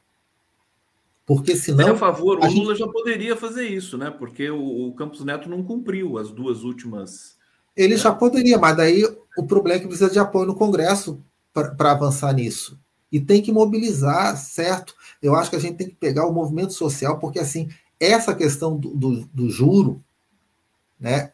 É uma coisa que a gente está com os nossos caminhos bloqueados enquanto a gente mantiver essa taxa absurda. Quer dizer, a gente está aí, a economia tá, foi melhor no primeiro trimestre do que se imaginava, mas existe um teto para isso. E o teto é dado por essa taxa de juros que não tem cabimento, não tem paralelo no mundo não tem cabimento, não tem justificativa é, é, nenhuma, mesmo pelas teorias econômicas ortodoxas. Não tem, não tem sentido. Então, assim, se não pressionar, certo? É, se a gente não conseguir colocar pressão popular em cima disso, eu acho que essa é uma pauta que é capaz das pessoas entenderem, né, porque a relação é muito clara, eu acho que é, a gente vai continuar patinando, porque para esse pessoal do Centrão interessa um governo fraco e dependente, porque significa que eles podem é, cobrar sempre mais. Luiz Felipe Miguel, aqui no Giro das Onze. Vamos falar do Roger Waters, que é uma questão também que envolve liberdade de expressão e toda essa discussão que permeia no mundo todo. E, se não me engano, é a primeira vez. O Waters já faz esse show há muito tempo, né? Ele coloca o figurino de, né? Há muito tempo e só agora resolveram é, é, processá-lo. Eu queria que você falasse um pouco sobre esse sobre esse episódio. Você disse que existe também uma, forças no, no mundo né, que, que, que querem é, cancelar o, o Roger Waters por tudo que ele representa também. Como é que você leu esse episódio aí? É porque, na verdade, assim, o, o cara que fez essa, essa, petição aqui no Brasil, o Ari Berg, é um desclassificado, né? Um, um, sujeito que se tornou notório é, por ser um bolsonarista desvairado que agrediu verbalmente, ameaçou matar uma senhora de 88 anos nas eleições de 2018 porque ela é, cometeu o crime de criticar o Bolsonaro. Né? Então já dá para ver o, o, naipe dessa pessoa. Mas isso veio da Alemanha, foi na Alemanha que a, alguns grupos decidiram é, processar o, o, Roger Waters por causa do figurino que, que, ele usa, que é um negócio sem cabimento, quer dizer, porque o sujeito ele faz um, um, um ele encarna uma personagem né, para fazer uma crítica é mais ou menos como se a gente fosse proibir o, o Chaplin, o grande ditador, porque ele se veste uniforme nazista no filme. Né? Mas eh, todo mundo vê o filme e sabe que é um filme antinazista. Então, é esse figurino, que é o figurino que está lá no The Wall, certo? É, que é um, um, um, quem conhece o álbum, quem assistiu o filme do Alan Parker, sabe muito bem, quer dizer, são as memórias dele com o pai que foi morto pelos nazistas na guerra, e, ao mesmo tempo, uma crítica né, à fascistização da, da, da sociedade de consumo é, é, capitalista. Então, tem um sentido crítico, não precisa ser um gênio para entender, não é algo obscuro, é algo que tem a ver com todas as posturas que ele sempre tomou ao longo de uma carreira de mais de 50 anos. Então, assim, é, é, é evidentemente é, uma, é, é um pretexto absurdo para criar constrangimento, para confundir as pessoas. E o que, que incomoda? Né? É exatamente que ele é um, um, artista que tem uma postura pública muito forte. Né? Ele teve aqui no Brasil criticando o Bolsonaro. Ele colocando se nega Bolsonaro... a tocar em alguns lugares, né? Sim, ele, ele colocou o Bolsonaro na lista né, dos neofascistas que estavam chegando ao poder no mundo, numa preocupação com esse avanço dessa nova extrema-direita. E ele é um sujeito que teve contra, por exemplo, foi muito ativo na luta contra o apartheid na África do Sul. Né? Então, uma defesa de igualdade, de direitos humanos, e hoje está na luta contra o genocídio palestino promovido pelo Estado de Israel. Né? É, e, e, a gente sabe, quer dizer, que existe um lobby que faz com que qualquer crítica à postura do Estado de Israel em relação aos palestinos seja automaticamente rotulada como, como antissemita, o que é um negócio absurdo. Né? Porque você não tem antissemitismo quando você critica um Estado que está cometendo terrorismo contra um povo. Inclusive que a gente tem muitos é, intelectuais judeus importantes que também são extremamente críticos do Estado de Israel. Você tem dentro de Israel mesmo um movimento forte né, contra o genocídio é, é, palestino que está sendo cometido. Então, na verdade, estão pegando é, é, esse pretexto ridículo, esse pretexto absurdo, para tentar silenciar uma voz que é uma voz que tem defendido vários grupos que são oprimidos no mundo e hoje, particularmente, é, os palestinos. E o negócio é tão ridículo que chegaram a inventar que o Flávio Dino tinha dito que aprendeu o, o, o Roger no, no, no, no, Brasil, e o Flávio Dino, na verdade, ele, ele foi assim, uma postura muito, muito cristalina, né? Com a ironia que, que, o, que o caracteriza, mas ele fala: não, a lei está aqui, ó. É proibido o uso de símbolos com o intuito de promover o nazismo. Você não vai proibir. Aliás, o Flávio Dino ele é muito didático, né? Ele sempre. É, então, assim. É, mas sabe o que eu acho, Conde? Que isso é, é revelador assim do pântano que se tornou o debate público. Né? A verdade é que, desde que essa extrema-direita descobriu esse caminho da propagação incessante de qualquer mentira, de qualquer absurdo, né? a gente chama de fake news, alguns chamam de a era da pós-verdade. Então, não existe mais fronteira, né? Você fala as coisas mais sem pé nem cabeça e você mobiliza o debate público por um monte de não questões. E com isso a gente está deixando de falar das coisas sérias. Né? É uma crise da interpretação, né? Como linguista, eu tenho ficado angustiado com isso, né? É, assim, e as pessoas perderam. A, a ideia é assim: você não tem mais um parâmetro para você pegar um discurso e confrontar com a realidade. Sim. É, os discursos parece que eles vivem aí num vácuo, você nunca puxa para a realidade. Então você pode falar os maiores absurdos, você fala que a Terra é plana, você fala que não existe aquecimento global, você fala que o nazismo é de esquerda, você fala que não teve tortura no regime militar brasileiro, você fala que o Roger Waters é, é, é, é nazista e, e não tem como confrontar com a realidade porque está bloqueado isso.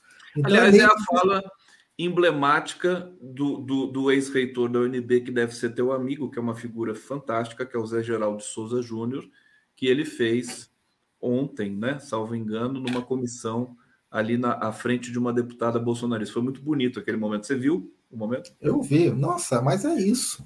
É, é isso. Porque... E assim, é, é, é, você buscar o retorno assim, do básico de bom senso, né?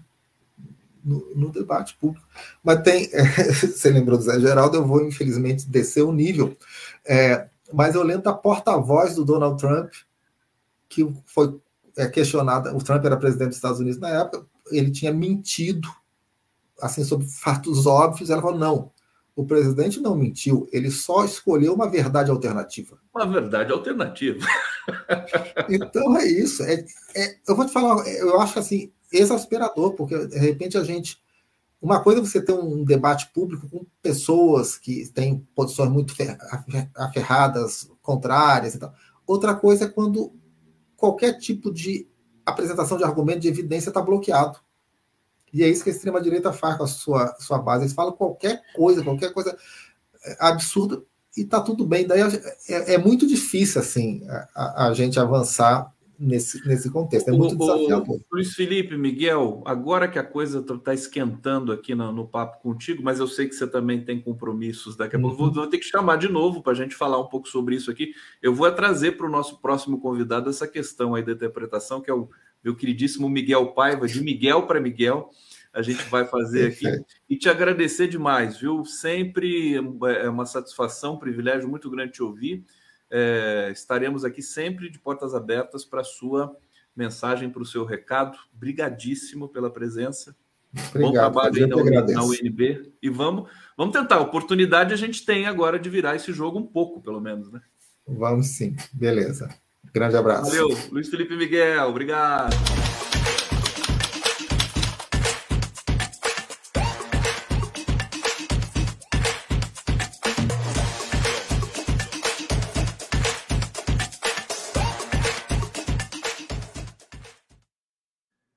Miguel Paiva, de Miguel para Miguel. Para Miguel. Eu agora só falo verdades alternativas. Só verdades alternativas? Só, só. Não falo mais. Fala verdades. uma verdade alternativa para gente. Eu estou no Brasil. Ah. É, eu ia te perguntar, meu, você ainda não está no Brasil, né? Ainda não estou no Brasil. A ainda minha exposição não... aqui está sendo. Desculpe fazer um, uma autopropaganda, fazer um jabazinho, mas a, a exposição que está indo super bem Estou vendendo, inclusive, que é uma coisa realmente extraordinária e inesperada.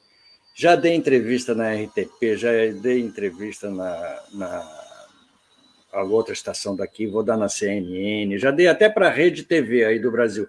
Não sei se eles vão é, é, publicar o que eu falei, porque a Rede TV. Mas você, você é queridíssimo. Eu vejo o grupo de WhatsApp lá, todo mundo, a Globo News lá, todo mundo. Te... ah, Miguel, Miguel, ah, Miguel. A Ângela, minha, minha, minha, mulher, é que me pergunta sempre: por que, que você não é nunca espinafrado? Eu sou muito espinafrada, ela diz. Qualquer coisa que eu posto, todo mundo vem em cima de mim, porque ela é atriz, é todo, essa, essa classe das atrizes e dos atores são muito esculhambados sempre. Eles são perseguidos, a nossa menos. É engraçado isso, é curioso mesmo, entendeu? Eu falo o que eu quero e as você, pessoas... Você, acho que eu, eu te vi na Globo News por conta da morte. da, da Rita Lee, não? Você, você, chamaram você lá para um.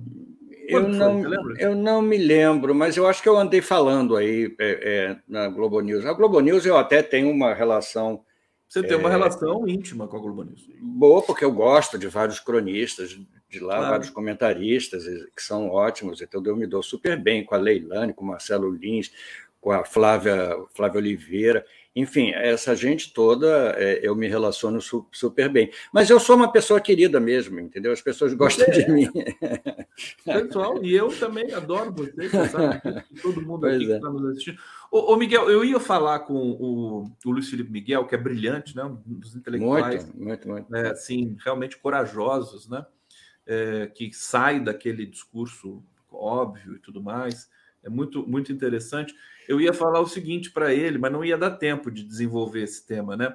Porque o, eu estou percebendo no Brasil, com a volta do Lula, com a volta da esquerda da democracia, né? E com a, a proscrição do Bolsonaro, do Dallagnol, tudo mais, que o argumento voltou, né? As pessoas voltaram a, a, a dialogar, a debater, a divergir democraticamente. É. Ainda não está bom, mas vai parece que está ficando, né, Miguel? Eu acho isso. A gente não estava habituado a isso. A gente estava habituado ao, ao bate-boca e à, briga, entendeu? Então, qualquer questão hoje. É evidente que a gente se assusta com Lira, que a gente se assusta com com poder herdado da época do Bolsonaro, é, com o Cunha, agora a filha do Cunha, o fantasma da filha do Cunha. É, tudo isso assusta, mas tudo isso, se você for ver bem, faz parte da política. A política é feita disso desde que eles não queiram impor pela força nada, é política. Política você contra-argumenta e vamos em frente, entendeu? Quem tem mais força leva, leva é, o seu projeto mais à frente. É natural que aconteça isso, isso não me, não me assusta particularmente. É, a gente ainda herdou muita a gente está herdando ainda muita coisa. Essa coisa do que o, que o Roger Waters está sendo, tá sendo alvo chega a ser patética, de tão cômica, entendeu? Porque realmente é, é, eles é uma distorção clássica dessa direita que está aí, que distorce, por exemplo, o posicionamento a favor da, da PL lá das, das fake news, virou, para segundo eles, um posicionamento a favor da censura e da ditadura. Quer dizer, então há uma distorção dos, dos fatos feitas não só pelo algoritmo, como feita por gente completamente mal intencionada, porque é, é, não há nenhuma, não há, não é falta de inteligência, não, é, é, é má intenção mesmo, entendeu? Então a gente precisa é, aprender a lidar com isso. Não vai ser a força que a gente vai vencer isso, vai ser contra-argumentando. Dá mais trabalho, claro, mas é esse o nosso trabalho aqui. Ô Miguel, você não vai fazer nenhuma charge alusiva a Portugal nesse, nesses últimos tempos para a gente, não? Você está com, tá com a cabeça no Brasil ainda? Estou com a cabeça aí, né, no, no Brasil. E, é, e Portugal, eu fiz até, né, eu fiz do, do Chico com Lula na entrega do, do Prêmio Camões, claro. isso aí eu, isso, isso eu fiz. Mas é que é Portugal, os países europeus, é engraçado isso, tanto Portugal quanto a Itália, quanto a França, eu, eu falei isso agora há poucos dias, que é o seguinte, há uma, há uma direita é, é forte se manifestando, mas sob uma capa de democracia. Ninguém quer acabar com a, com a, com a democracia. Não há ameaça de golpe, não há virulência como a gente vive aí no, no Brasil. Há uma extrema-direita fascistoide. Sim, na Itália, so, sobretudo, entendeu? Mas é um. Aliás, sem, sem querer te interromper, o Berlusconi né, morreu aí há, há três dias eu confesso que quando vi essa notícia, eu falei assim: puxa vida, né? Ah, pelo, que bom que os, os, os maus também são chamados, né? Também, pois é, exatamente. A gente fez uma chamada no, no, no, no Távola que era isso: o Berlusconi se foi, o Trump pode ser que não vá, e o, e o, e o Bolsonaro pode ser que não se eleja, não, não se candidate, entendeu? É um, é um revés, né? um refluxo que a, que a própria história produz, entendeu? Agora, o Berlusconi, você vê, o Corriere della Sera deu uma manchete ontem, eu acho, no, mostrando o velório do, do, do com uma, uma, manchete absolutamente simpática ao Berlusconi, prestando uma homenagem a ele. Quer dizer, então, ele virou um personagem da República. Agora, por mais que ele seja é, um trampista, por mais que ele não é, jamais, jamais será um Bolsonaro Ele é um Trump, entendeu? Ele é um cara de direita. Berlusconi é dose, hein, Miguel? Puxa. Mas ele não é um Bolsonaro. Ele não é um, ele não é, ele não é tosco como como o Bolsonaro, entendeu? Agora o Correio della Sera produz uma homenagem a ele na capa, entendeu? Não, então, mas quando morre todo mundo fica bonzinho, né?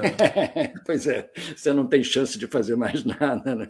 Ô, ô Miguel, é... o Berlusconi, quando você estava na Itália lá, que você circulou o mundo todo, ele já era personagem lá, você deve ter convivido. Já, né? lógico, desde que eu cheguei, desde que a, da primeira vez que eu fui à Itália em 71, 72, o Berlusconi já era o Berlusconi. Ele lidava com o mercado imobiliário ele estava metido em falcatruas lá de, de, construções ilegais, lavagem de dinheiro e tal. Aí, quando a Itália, quando eu estava lá, a Itália abriu a, a comunicação para a iniciativa privada. Então, a RAI deixava de ter a hegemonia da, da, da comunicação e as empresas privadas podiam se candidatar a, a, a, ter um canal. O Berlusconi ganhou vários, porque aí não, não havia uma regulamentação de ter só um, você tinha vários. Então, ele tinha um em Milão, tinha um em Torino, tinha um no Sul, tinha um não sei o quê. Ele tomou conta da, da, da, da comunicação alternativa, a RAI, e com isso ele foi construindo a imagem dele, entendeu? Daí, e só anos depois é que ele se candidatou a, a primeiro-ministro. Ele primeiro foi, ele primeiro foi é, um, um homem envolvido com a política, mas um homem de negócios e com todas as falcatruas com as ligações com a, a extrema-direita, com as ligações com a máfia, entendeu? Com, com tudo. Com tudo que a, que a Itália sempre produziu é, de, de excelência em corrupção, que nós procuramos seguir, entendeu? É, é, é ele estava envolvido diretamente. Ele é um personagem, enfim, do século, sei lá. É, ele realmente, para o que ele se propôs, realmente ele, ele se destacou. É, o William Berg está dizendo que ele não é dono do Corriere. Será que ele é dono do Corriere Sera? Não, ele é, ele é dono do Milan. Do, do Milan. Do, do, do, time Milan. Agora, hoje em dia, você já não sabe mais quem é dono do quê. Sim. Entendeu? Porque as empresas se descaracterizaram. Antigamente, os jornais, até a própria Itália me, me ensinou muito, muito isso, uma época que eu me surpreendia, porque cada jornal tinha um dono e tinha um posicionamento. O, o, a relação de trabalho com os funcionários era uma que era regida pelo sindicato. Independente se o jornal era de direita ou de esquerda, você seguia o que o sindicato estabelecia como regra de relação entre patrão e empregado dentro do jornal. Agora, o jornal, o, o, o, Partido Comunista tinha um jornal que tinha opinião dele, se você, se você concordasse, você ia na banca e comprava. Você tinha o Correio de La Cera, que se você fosse da, da, da da, da democracia cristã, centro-direita, você ia lá e comprava. Quando a República apareceu, era um jornal de centro-esquerda, era um jornal que tinha uma característica um pouco mais moderna, entendeu? Tinha seu dono também. Hoje em dia, eu não sei mais quem é, quem é dono do quê. Dizem que a Fiat era dona do Corriere, entendeu? Então, a Fiat era dona de tudo também, o Agnelli comprou a Itália inteira, entendeu? Então, é muito difícil você hoje estabelecer quem é dono do quê. O que importa é que é um jornal de grande circulação, como, como o Corriere della Sera, é, prestando uma homenagem a uma pessoa como o Berlusconi. Miguel Paiva, deixa eu colocar aqui o, a última charge do Miguel, que vamos, vamos fazer. Eu nem lembro qual é. Checklist, você nem se lembra, né? Ah, tem a do cachorro Wilson. Do Olha cachorro que Wilson. coisa bonitinha. I want é. to be alone. Porque você sabe que essa história, primeiro que essa história das crianças lá que foram encontradas é. É, é, é inacreditável. É inacreditável. É inacreditável. É, agora, tem essa coisa: as crianças sofriam violência doméstica, né? É, uhum. Por parte do pai, me parece. E, e elas, quando ouviam um barulho de helicóptero, fugiam, fugiam para não serem né? Porque é, é, é aquela, aquela situação em que o ser humano né, causa mais pânico do que a natureza selvagem. Né? É verdade. E, e esse cachorrinho está lá ainda, né? Não foi encontrado ainda. Foi, Ele foi... Diz... Conta um pouco para gente. Não, disse que a polícia já entrou em contato com o, o, o exército, né? Aquelas forças lá que acharam as crianças conseguiram localizar o Wilson, mas o Wilson está muito arisco. Ele não, ele não vem Eles uhum. estão jogando comida, eles estão. Agora vão trazer uma, uma fêmea, uma cadela, para ver se atrai. se atrai o Wilson. Vai que o Wilson não gosta, entendeu? Ele não vem. Então eu acho. o Wilson vai conviver muito mais, eu acho, de agora em diante, na nossa memória, entendeu? Assim como Greta Garbo, entendeu? Ele pode ser feliz lá na floresta, quer dizer. Pode. pode. Como as crianças se salvaram, porque a floresta é o, o, o habitat natural deles. Eles viveram o tempo todo na, na, na floresta. Eles não foram soltas, eles não estavam perdidas em São Paulo entendeu? Estavam perdidos na floresta, que é justamente o ambiente deles, e eles souberam milagrosamente, por mais que tenha sido milagrosamente, eles conseguiram sobreviver, entendeu? Agora, a história que está por trás disso, a gente ainda vai saber. O pai, dissidente das Farc... A gente ainda vai saber... Violência doméstica... Estão, estão no, no, no, no, hospital, né? Me parece. Isso, é, exatamente. É. E estão vendo quem que vai ficar com a guarda das crianças, porque o pai é, é um criminoso, me parece é. que ele é agressor.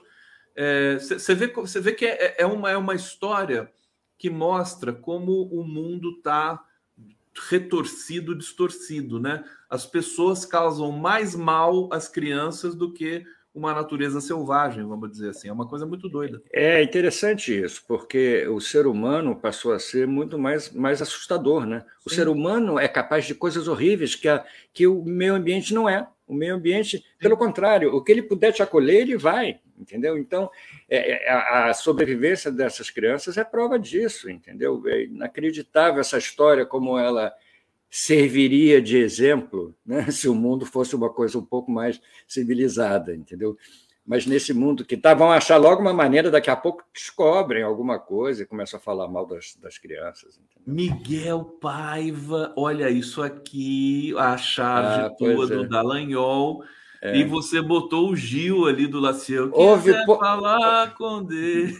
Se você quiser falar com Deus, tem que aceitar a dor tem que comer o pão que o diabo amassou. Imagina. Sensacional. Você viu o, o, o Dallagnol? Eu tô com o vídeo aqui até, mas você viu o Dallagnol dizendo que assim que Deus fez aparecer um monte de pix para ele. Foi. E, tal, e, Não, e ele eu... usando. Que, esse cara, ele é um atentado, né? O... Eu ouvi a notícia, eu ouvi a notícia que ele, que ele tinha falado com Deus, e isso me causou essa indignação aí que eu fiz achar. Depois eu comecei a ler mais e descobri que ele tinha dito que Deus facilitou a chegada desse dinheiro todo para ele, entendeu? Então, ou ele é muito esperto, ou ele é muito burro, entendeu? Das, das duas, uma, porque ele achar que nós vamos cair nessa. Última quarta-feira à noite. Lorota. Ah, tá aí, mostra aí. Eu, eu vou Bota... colocar no ponto aqui, peraí, deixa eu colocar no ponto. Ele pega o celular e vai mostrando. É tão ridículo, mas é, mas é, é saboroso você ver essa coisa. Vamos, Dá para vocês. Olhem isso aqui, ó. Olha isso aqui. Olha a quantidade de Pix que começaram a entrar na minha conta desde a última sexta-feira. Centenas e centenas de pessoas começaram a fazer Pix para minha conta mais uma vez, expressando solidariedade, protegendo a minha família do mal que querem nos causar e mostrando que eu não estou sozinho, que vocês estão comigo nessa luta por justiça no nosso país. Eu agradeço a Deus, eu agradeço a cada um de vocês que tem. O, Miguel, é o milagre da multiplicação do Pix. exatamente. É, exatamente. Em vez da multiplicação dos peixes, a multiplicação dos pixes. que tem um pouco a ver, né? Pixes. Tudo a ver. É, é, exatamente. Pix é, é. a etimologia é peixe, né? Se você pegar, é. fazer a falsa etimologia, né? Você sabe que aqui em Portugal não tem Pix, né? Ninguém faz Pix, você faz depósito aqui não não, não. chegaram já muita coisa, chegaram a, a discriminação da, das drogas, chegaram ao aborto, a uma série de coisas, mas o Pix ainda não existe. eu é trocaria, eu trocaria é, é, é, o Pix por tudo isso que Portugal já, já, já, se adiantou aqui a gente, porque o Pix realmente não faz a menor falta. É fantástico, você... né? É maravilhoso. É, é, Mexeu. Não, e, e, e, no Brasil saiu um dado agora do Banco Central: 45% das transações já são em Pix, cheque não existe mais, DOC, depósito DOC diminuiu muito. É, Não, diminuíram enfim, o, demais. Campos Neto, pelo menos uma coisa boa ele fez, né? É. Você sabe que eu estava aí no Rio de Janeiro ainda, antes de vir para cá, eu estava sentado num, num, bar com, com os amigos, e aí chegou um menininho vendendo, vendendo nem me lembro o que, que ele estava vendendo, e eu disse para ele: Olha, eu não, eu não tenho dinheiro nenhum aqui para te dar. Ele disse: não, não tem problema, não, você pode fazer um Pix. Aí ele tirou um papel do bolso um papel onde estava anotado um Pix, que era um celular, um nome e tal, que devia ser ou do irmão dele ou do pai dele, e, e me deu. Aí eu fiz um Pix de 10 reais para ele, entendeu? E, e, nem, nem comprei nada, entendeu?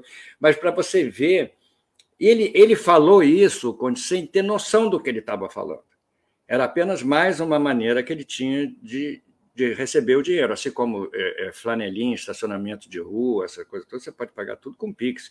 E é rapidinho, entendeu? É, é, realmente é inacreditável uma contradição num país onde as pessoas têm tanta dificuldade de acessar o dinheiro, tem uma facilidade enorme de acessar o meio de ganhar dinheiro, entendeu? Mas o dinheiro mesmo que é bom, ninguém sabe onde é que está. Agora imagina a farra que uh, as igrejas empresa, né, vão fazer com esse. Já devem estar tá fazendo, né? já, já, já.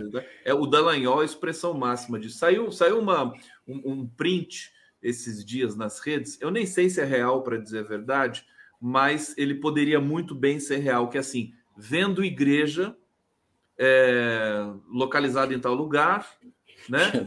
Com 300 fiéis. O cara tá passando ponto, 80 é. mil reais, né? É isso. Olha, se não é verdade, como diriam os italianos, é bem trovata, né? É Porque é, é, perfeita a ideia. Claro, você vende do, do, mesmo jeito que você vende uma empresa com empregados, você vende um time de futebol com jogadores, você vende uma igreja com fiéis. Entendeu? É lógico. Você não precisa dizer nada, não precisa pregar, não precisa ter uma, um conceito. Basta você ter a estrutura. Entendeu? Enfim. Vocês estão, estão ouvindo esse barulho? Estão, ouvindo barulho? Estou é um vendo, estão furando é um alguma coisa. É um barulho de uma, de uma serra lá. Você sabe que aqui, ontem foi feriado aqui, era dia de Santo Antônio. Anteontem. É, era feriado. Eles não respeitam feriado, não. Não? Uma obra, não, uma obra aqui em frente de casa fez barulho de nove às seis da tarde, de, de maquita serrando. Você vê que são, são contradições né, de, um, de um país, entendeu? Que você vai. Agora tem um cara lá furando um negócio lá. Mas tudo bem, hoje é, é dia da semana. Tá, tá, tá, tranquilo. Deve estar tá ruim para você aí, né? Pra... Não, não, não está nem me incomodando muito, não. Por isso que eu te perguntei se estava se tava ruim. Aí. Ô, Miguel, quando que você volta para o Brasil? Dia 28. 28. É, dia 28. Dia 29 já, já, já estarei aí fazendo, fazendo o programa com você. Você vai, você vai trazer exposição para o Brasil, né? Você já está Vou, vou, vou. Eu só tô, eu só tô querendo, porque eu descobri um, uma maneira de fazer essa exposição que agora eu preciso de um lugar aí no, aí no Rio de Janeiro ou em São Paulo, onde for, que eu possa expor os desenhos como eu, eu expus, entendeu? Não pode ser um lugar pequeno, tem que ser um lugar em que as pessoas consigam circular, porque aí dá uma, uma visão quase caleidoscópica entendeu? da realidade brasileira. Isso eu gostei. Ô Miguel, eu vou, vou trazer uma questão aqui para você, que é o seguinte. Eu não sei se você está acompanhando CPI. Você está acompanhando porque você faz tô. as charges, né? Você está acompanhando tô, tudo tô. de perto. É, mas o, a impressão que me deu, e vendo a repercussão das CPIs, a CPMI dos atos golpistas, em que o governo tem maioria e conseguiu convocar as figuras emblemáticas da tentativa de golpe, o, Mar, o coronel Cid, Mauro Cid, o general Heleno, todos convocados já, acho que já está até agendado as datas, uhum, é. o, o, Anderson Torres e o Braga Neto. Olha só. É, e por, por, por, sua vez, a, a CPI do MST também sempre com destaque ali para as deputadas, que estão, a Sâmia Bonfim está dando um show todo dia ali. Claro que para a gente e não para os extremistas, eles ficam, eles se sentem perseguidos e tudo mais. Agora, o que é impressionante é que CPI em geral causa instabilidade no governo. Essas CPIs estão a meu ver, estão trazendo estabilidade, porque as coisas estão ficando. Como é que se explica uma coisa dessa? É, a gente já sabia um pouco, a gente já esperava isso. Quer dizer, não, não faz sentido você A, CP, a CPMI dos atos golpistas, o governo nem queria fazer, porque achava que o, que o STF, a Polícia Federal, já estava investigando, já tinha gente aberta sendo, sendo processada. Na realidade, foi uma artimanha que o governo acabou virando a, a próprio favor, mas era uma artimanha que a oposição estava querendo impor para envolver supostamente o Flávio Dino, envolver o, o general, o general lá do, do, do GSI, é, para poder é, enfraquecer a investigação. Não deu certo e essa CPMI acabou se voltando a favor do próprio governo. Quer dizer, vai ser mais uma fonte de, de investigação. A do, do, do, do, MST, como os próprios dirigentes do MST falaram, vai ser apenas mais uma, porque eles já sofreram várias. É, e acaba, como o MST não tem nada a esconder, acaba, quando a verdade surge, é, se voltando a favor deles também. Quer dizer, o MST vai, vai melhorar muito a imagem, por mais que essas bestas que estão comandando a, a CPI é, é, queiram é, inviabilizar, queiram é, demonizar o, o, o, MST e tudo mais, não, não vão conseguir. Com o MST, a essência do MST é muito boa, então vai ser muito difícil você transformar isso em qualquer coisa negativa, entendeu? Então é evidente que não está dando. Agora, não tem a mesma espe... Espe como é que é especularidade? Não, espetacularidade que tinha a, CPM, a CPMI, a CPI da, da COVID. COVID, porque da essa COVID. foi essa é. foi espetacular. Eu acho que as pessoas estão saturadas, né? Você então, vê que essa CPI ela, ela gera notícia, ela gera conteúdo,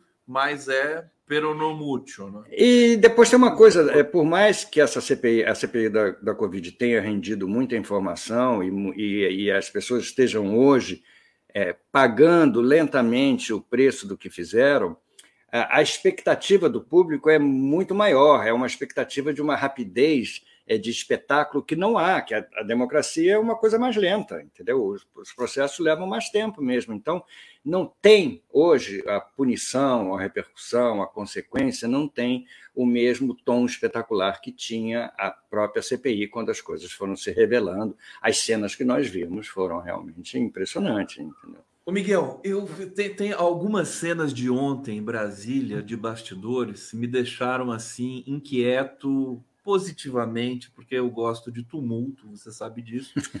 Mas o Zanin, tá, tá, o Cristiano Zanin, indicado ao STF pelo Lula, é, para ser o novo ministro ali no lugar do Lewandowski, ele está fazendo a campanha dele para ser aprovado pelo Senado, é, com muito sucesso. Ontem tem relatos de, de encontro do Zanin com a Damares Alves, você é. imagina é. isso? Que coisa bacana. Não, não consigo imaginar. O, o, general Mourão, aliás, faz parte, né? Ele tem que conversar sim. com todo mundo mesmo. Sim, e aí sim, me claro. veio a seguinte eh, hipótese: quer dizer, o Lula ele fez um golaço mesmo, porque as pessoas, os congressistas, odeiam a Lava Jato e é, o Zanin é a expressão máxima do, do anti-lavajatismo, né? É. Quer dizer, ele vai fazer barba e cabelo bigode no, no Senado. Não, eu acho que no Senado já está já tá garantido, não há, não há nenhuma, nenhum temor em relação a isso. A direita, a direita, através dos seus representantes institucionais, que são os jornais da imprensa oficial, estão fazendo uma campanha enorme, não contra, o, contra a indicação do, do Zanin, mas contra a imagem dele. Estão querendo transformar a imagem dele numa imagem de direita, numa imagem é a mesma coisa que estão fazendo. Desculpa, com, eu perdi. Com... Quem que está fazendo isso com os animais? A imprensa, a imprensa, a imprensa.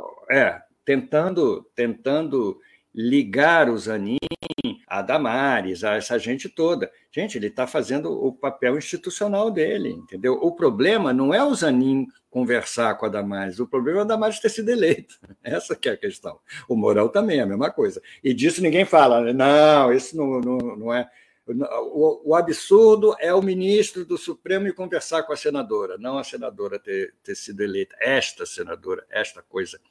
Que eu espero que esse processo aí contra os senadores da Comissão de Ética renda alguma coisa. Você acha que pode render alguma coisa esse processo do Senado contra os senadores? Contra Damares, Flávio Bolsonaro?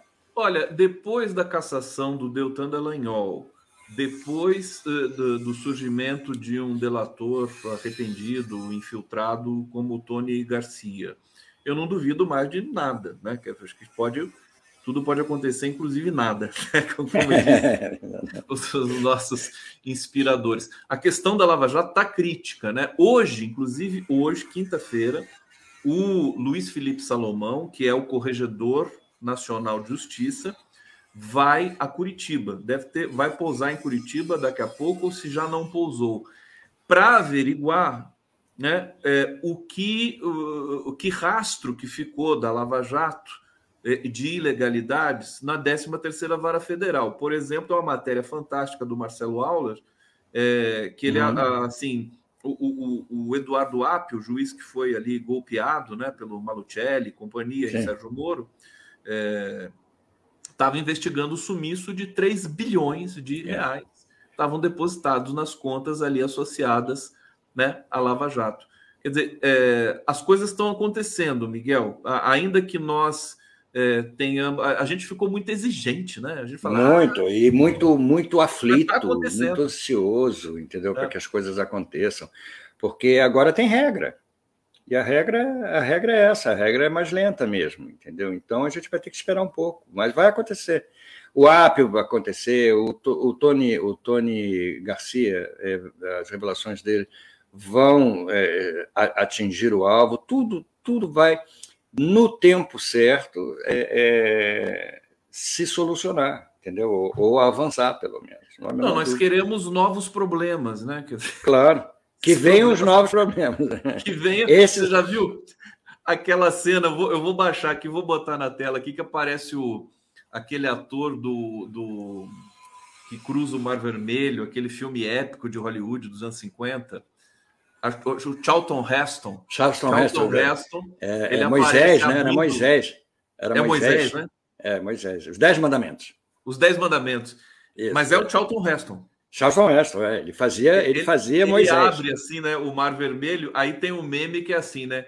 Que venham os, os novos golpes, né? Que venha é, aberta a temporada de golpes. Exatamente. Eu vou trazer não. aqui. Abrir o Mar Vermelho é mole, entendeu? É mole. Imagina. É. Para o Lula, isso? É, Fichinha. É, o que, que o Lula é. fez, né? É. Aí a, a, a Michelle dirá que o mar dela jamais será vermelho. Eu adorei, adorei quando a Michelle foi, foi é, tentaram dar um prêmio para ela na prefeitura do Recife e a Liana Cirne fez um discurso é, para não entregar o prêmio, quer dizer, ela não recebeu o prêmio. E a, e a Liana, Liana Cirne terminou o discurso assim: a minha bandeira jamais será laranja. É, Aquela maldade com a é, Michelle, né? Claro, a Michelle, claro. ou sei lá o quê. Vilmar Martins está aqui no giro, a gente está aqui no bloco final.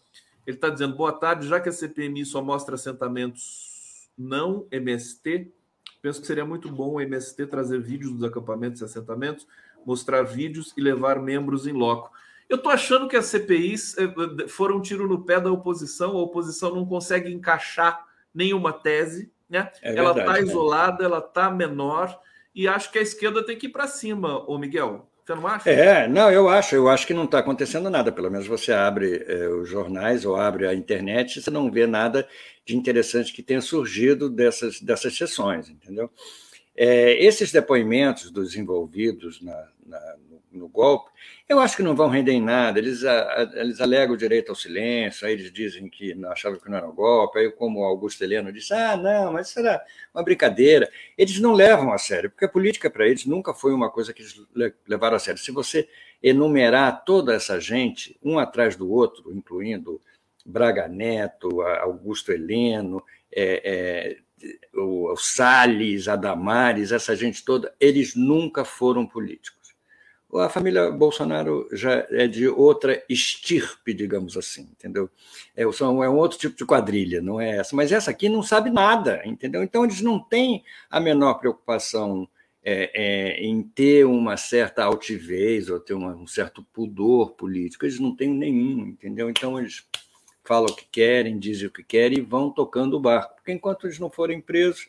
Você vê o processo do, do Queiroz estava tava vencendo, de 2003, passaram 20 anos, ele não pode mais ser julgado por aquele primeiro processo dele lá de 2003, do que ele matou o cara junto com o, o, o tal do Adriano, de não sei das quantas, que era aquele que morreu, hum. é, ele era acusado de ter assassinado o, o cara. Caducou. Caducou porque a polícia nunca investigou a sério, porque ficou ali, ficou ali, ficou ali. Então eles contam com isso, né? Eles contam com isso. Miguel Paiva, olha, tem notícias quentinhas aqui saindo. Deixa diga lá, diga lá. A Petrobras reduzi, acabou de reduzir o preço da gasolina nas refinarias em 13 centavos por litro. Tá aí o número 13 de novo. De né, novo. Né, para o dos é, é, abutres que querem que o governo dê errado. Mas o fato, o, o Miguel, é impressionante a economia brasileira com um sabotador no Banco Central, né? é. né?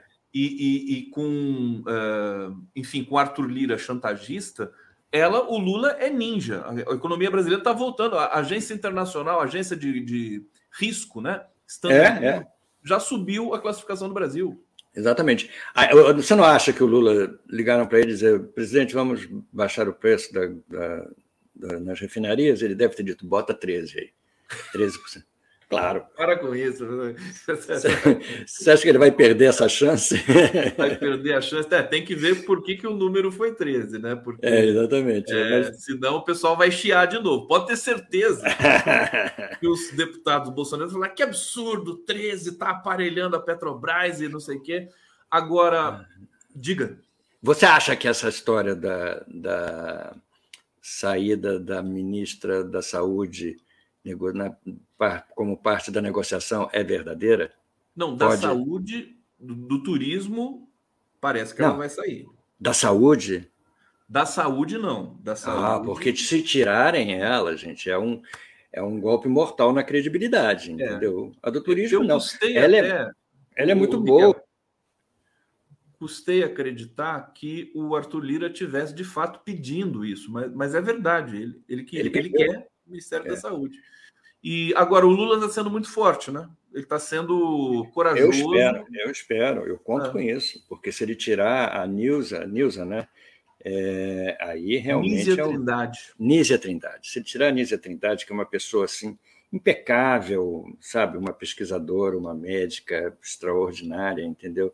Uma pessoa realmente extraordinária, não pode fazer isso. Ele está colocando em risco, em risco a imagem realmente do. Aí o Lira, que me desculpe, fique lá na sua vendo Roma pegar fogo, mas aqui não. Sabe quanto a Petrobras vai pagar de dividendos amanhã, o meu querido Miguel? Hum, não. 12 bilhões de reais. Aliás, tem muita coisa uh, que, que, que, enfim, o Brasil é essa complexidade, né? Você é. tem o escândalo das americanas que vai pipocando aqui. Que é uma loucura, né? Que é uma loucura isso, né? Tem uma charge bonita aqui, deixa eu ver se eu consigo colocar na tela para a gente encerrar com ela, que é do brilhante Nando Mota, que é nosso amigo, uhum. é, que divide ali, junto com você, Aroeiro, o espaço ali da, do 247 de charge. Deixa deixa eu procurar aqui. Mas é, eu ouvi a charge, é maravilhosa. É. Fantástica, não sei se você já viu, mas está aqui, ó, quer ver? botar na tela aqui. Eu vi. É, olha só. Pablo Escobar 78, Padre Júlio Lancelotti. Ah, não, esse aqui foi publicado no, no, nesse perfil, né? Roubaram 50 bilhões nas americanas, aqui o trio. É, o trio é, dono da, da Americana. Dono né? das americanas, acionistas majoritários, o, o Jorge Paulo Leman, e o, enfim, cidadão aqui negro que foi roubou um, um, duas barras de chocolate. Duas barras de chocolate e foi tratado desse jeito aqui pela polícia. Essa é, é, é, é emblemática, né? Essa charge é. Esse é o Paulo, Paulo Escobar, é porque é o, é o nome da pessoa que retuitou, o republicou. É, não, eu, eu, confundi. É, mas é, isso, mas é muito, muito emblemático, né? É muito. Não, é, e é perfeito, é um retrato do que é considerado crime nesse país normalmente é o que é cometido por negros e pobres, entendeu? E aqueles três lá, né, fraude de 50 bi, fora o resto, né? O é engraçado porque isso quebra, né? Quebra uma mítica, né? Quebra uma imagem que a gente tinha das pessoas, as chamadas pessoas de bem, né, que é uma imagem absolutamente é, é, é, distorcida da realidade, né? Como é que você pode chamar alguém de pessoa de bem, né? Mas a imagem que você tem da pessoa branca, heterossexual de classe média alta, é heterossexual, estou até me, me, adiantando, eu nem sei se eles são, entendeu? Mas, mas isso não me importa muito. É, de classe média é, alta, ricas, milionárias, bem vestidas, elegantes, que falam inglês, francês, são bandidos. São, são bandidos. E aí? Como é que você faz? Como é que você dorme com um barulho desse, digamos assim? É uma loucura, entendeu? É uma, é uma quebra de, de paradigma total, entendeu? Total, que já vem acontecendo há algum tempo, entendeu? Que é, é bom que o brasileiro comece a perceber, entendeu? Quem é, quem são os verdadeiros bandidos. Dallagnol, Moro, Trio das Americanas e por aí vai. Miguel Paiva! Viva Miguel estamos Paiva! Estamos na nossa hora? Estamos! Caramba! Você viu como voou o tempo? Voou, voou. É... voou. E mais uma vez aqui agradeço sua presença, agradeço a todos que nos acompanharam aqui nesse giro. É, amanhã estaremos de volta. Sucesso aí. Você tomou um vinho em minha homenagem aí? Você não aguento mais tomar vinho em sua Você não aguenta mais. Toda vez que eu tomo vinho, eu lembro de você. Falei, não posso mais continuar. Começa a tomar outra coisa, então. Tem grapa aí né, em Portugal? Toma não, tem, tem a, a, azedinha, tem. Tem azedinha, tá? Tem, não, cara, tem vai no azeite agora, capricha no é, azeite. No azeite né? também, muito ah, bom. Aquela coisa toda. Muito bom. Beijo. Beijo para todos. Tchau, Valeu. tchau.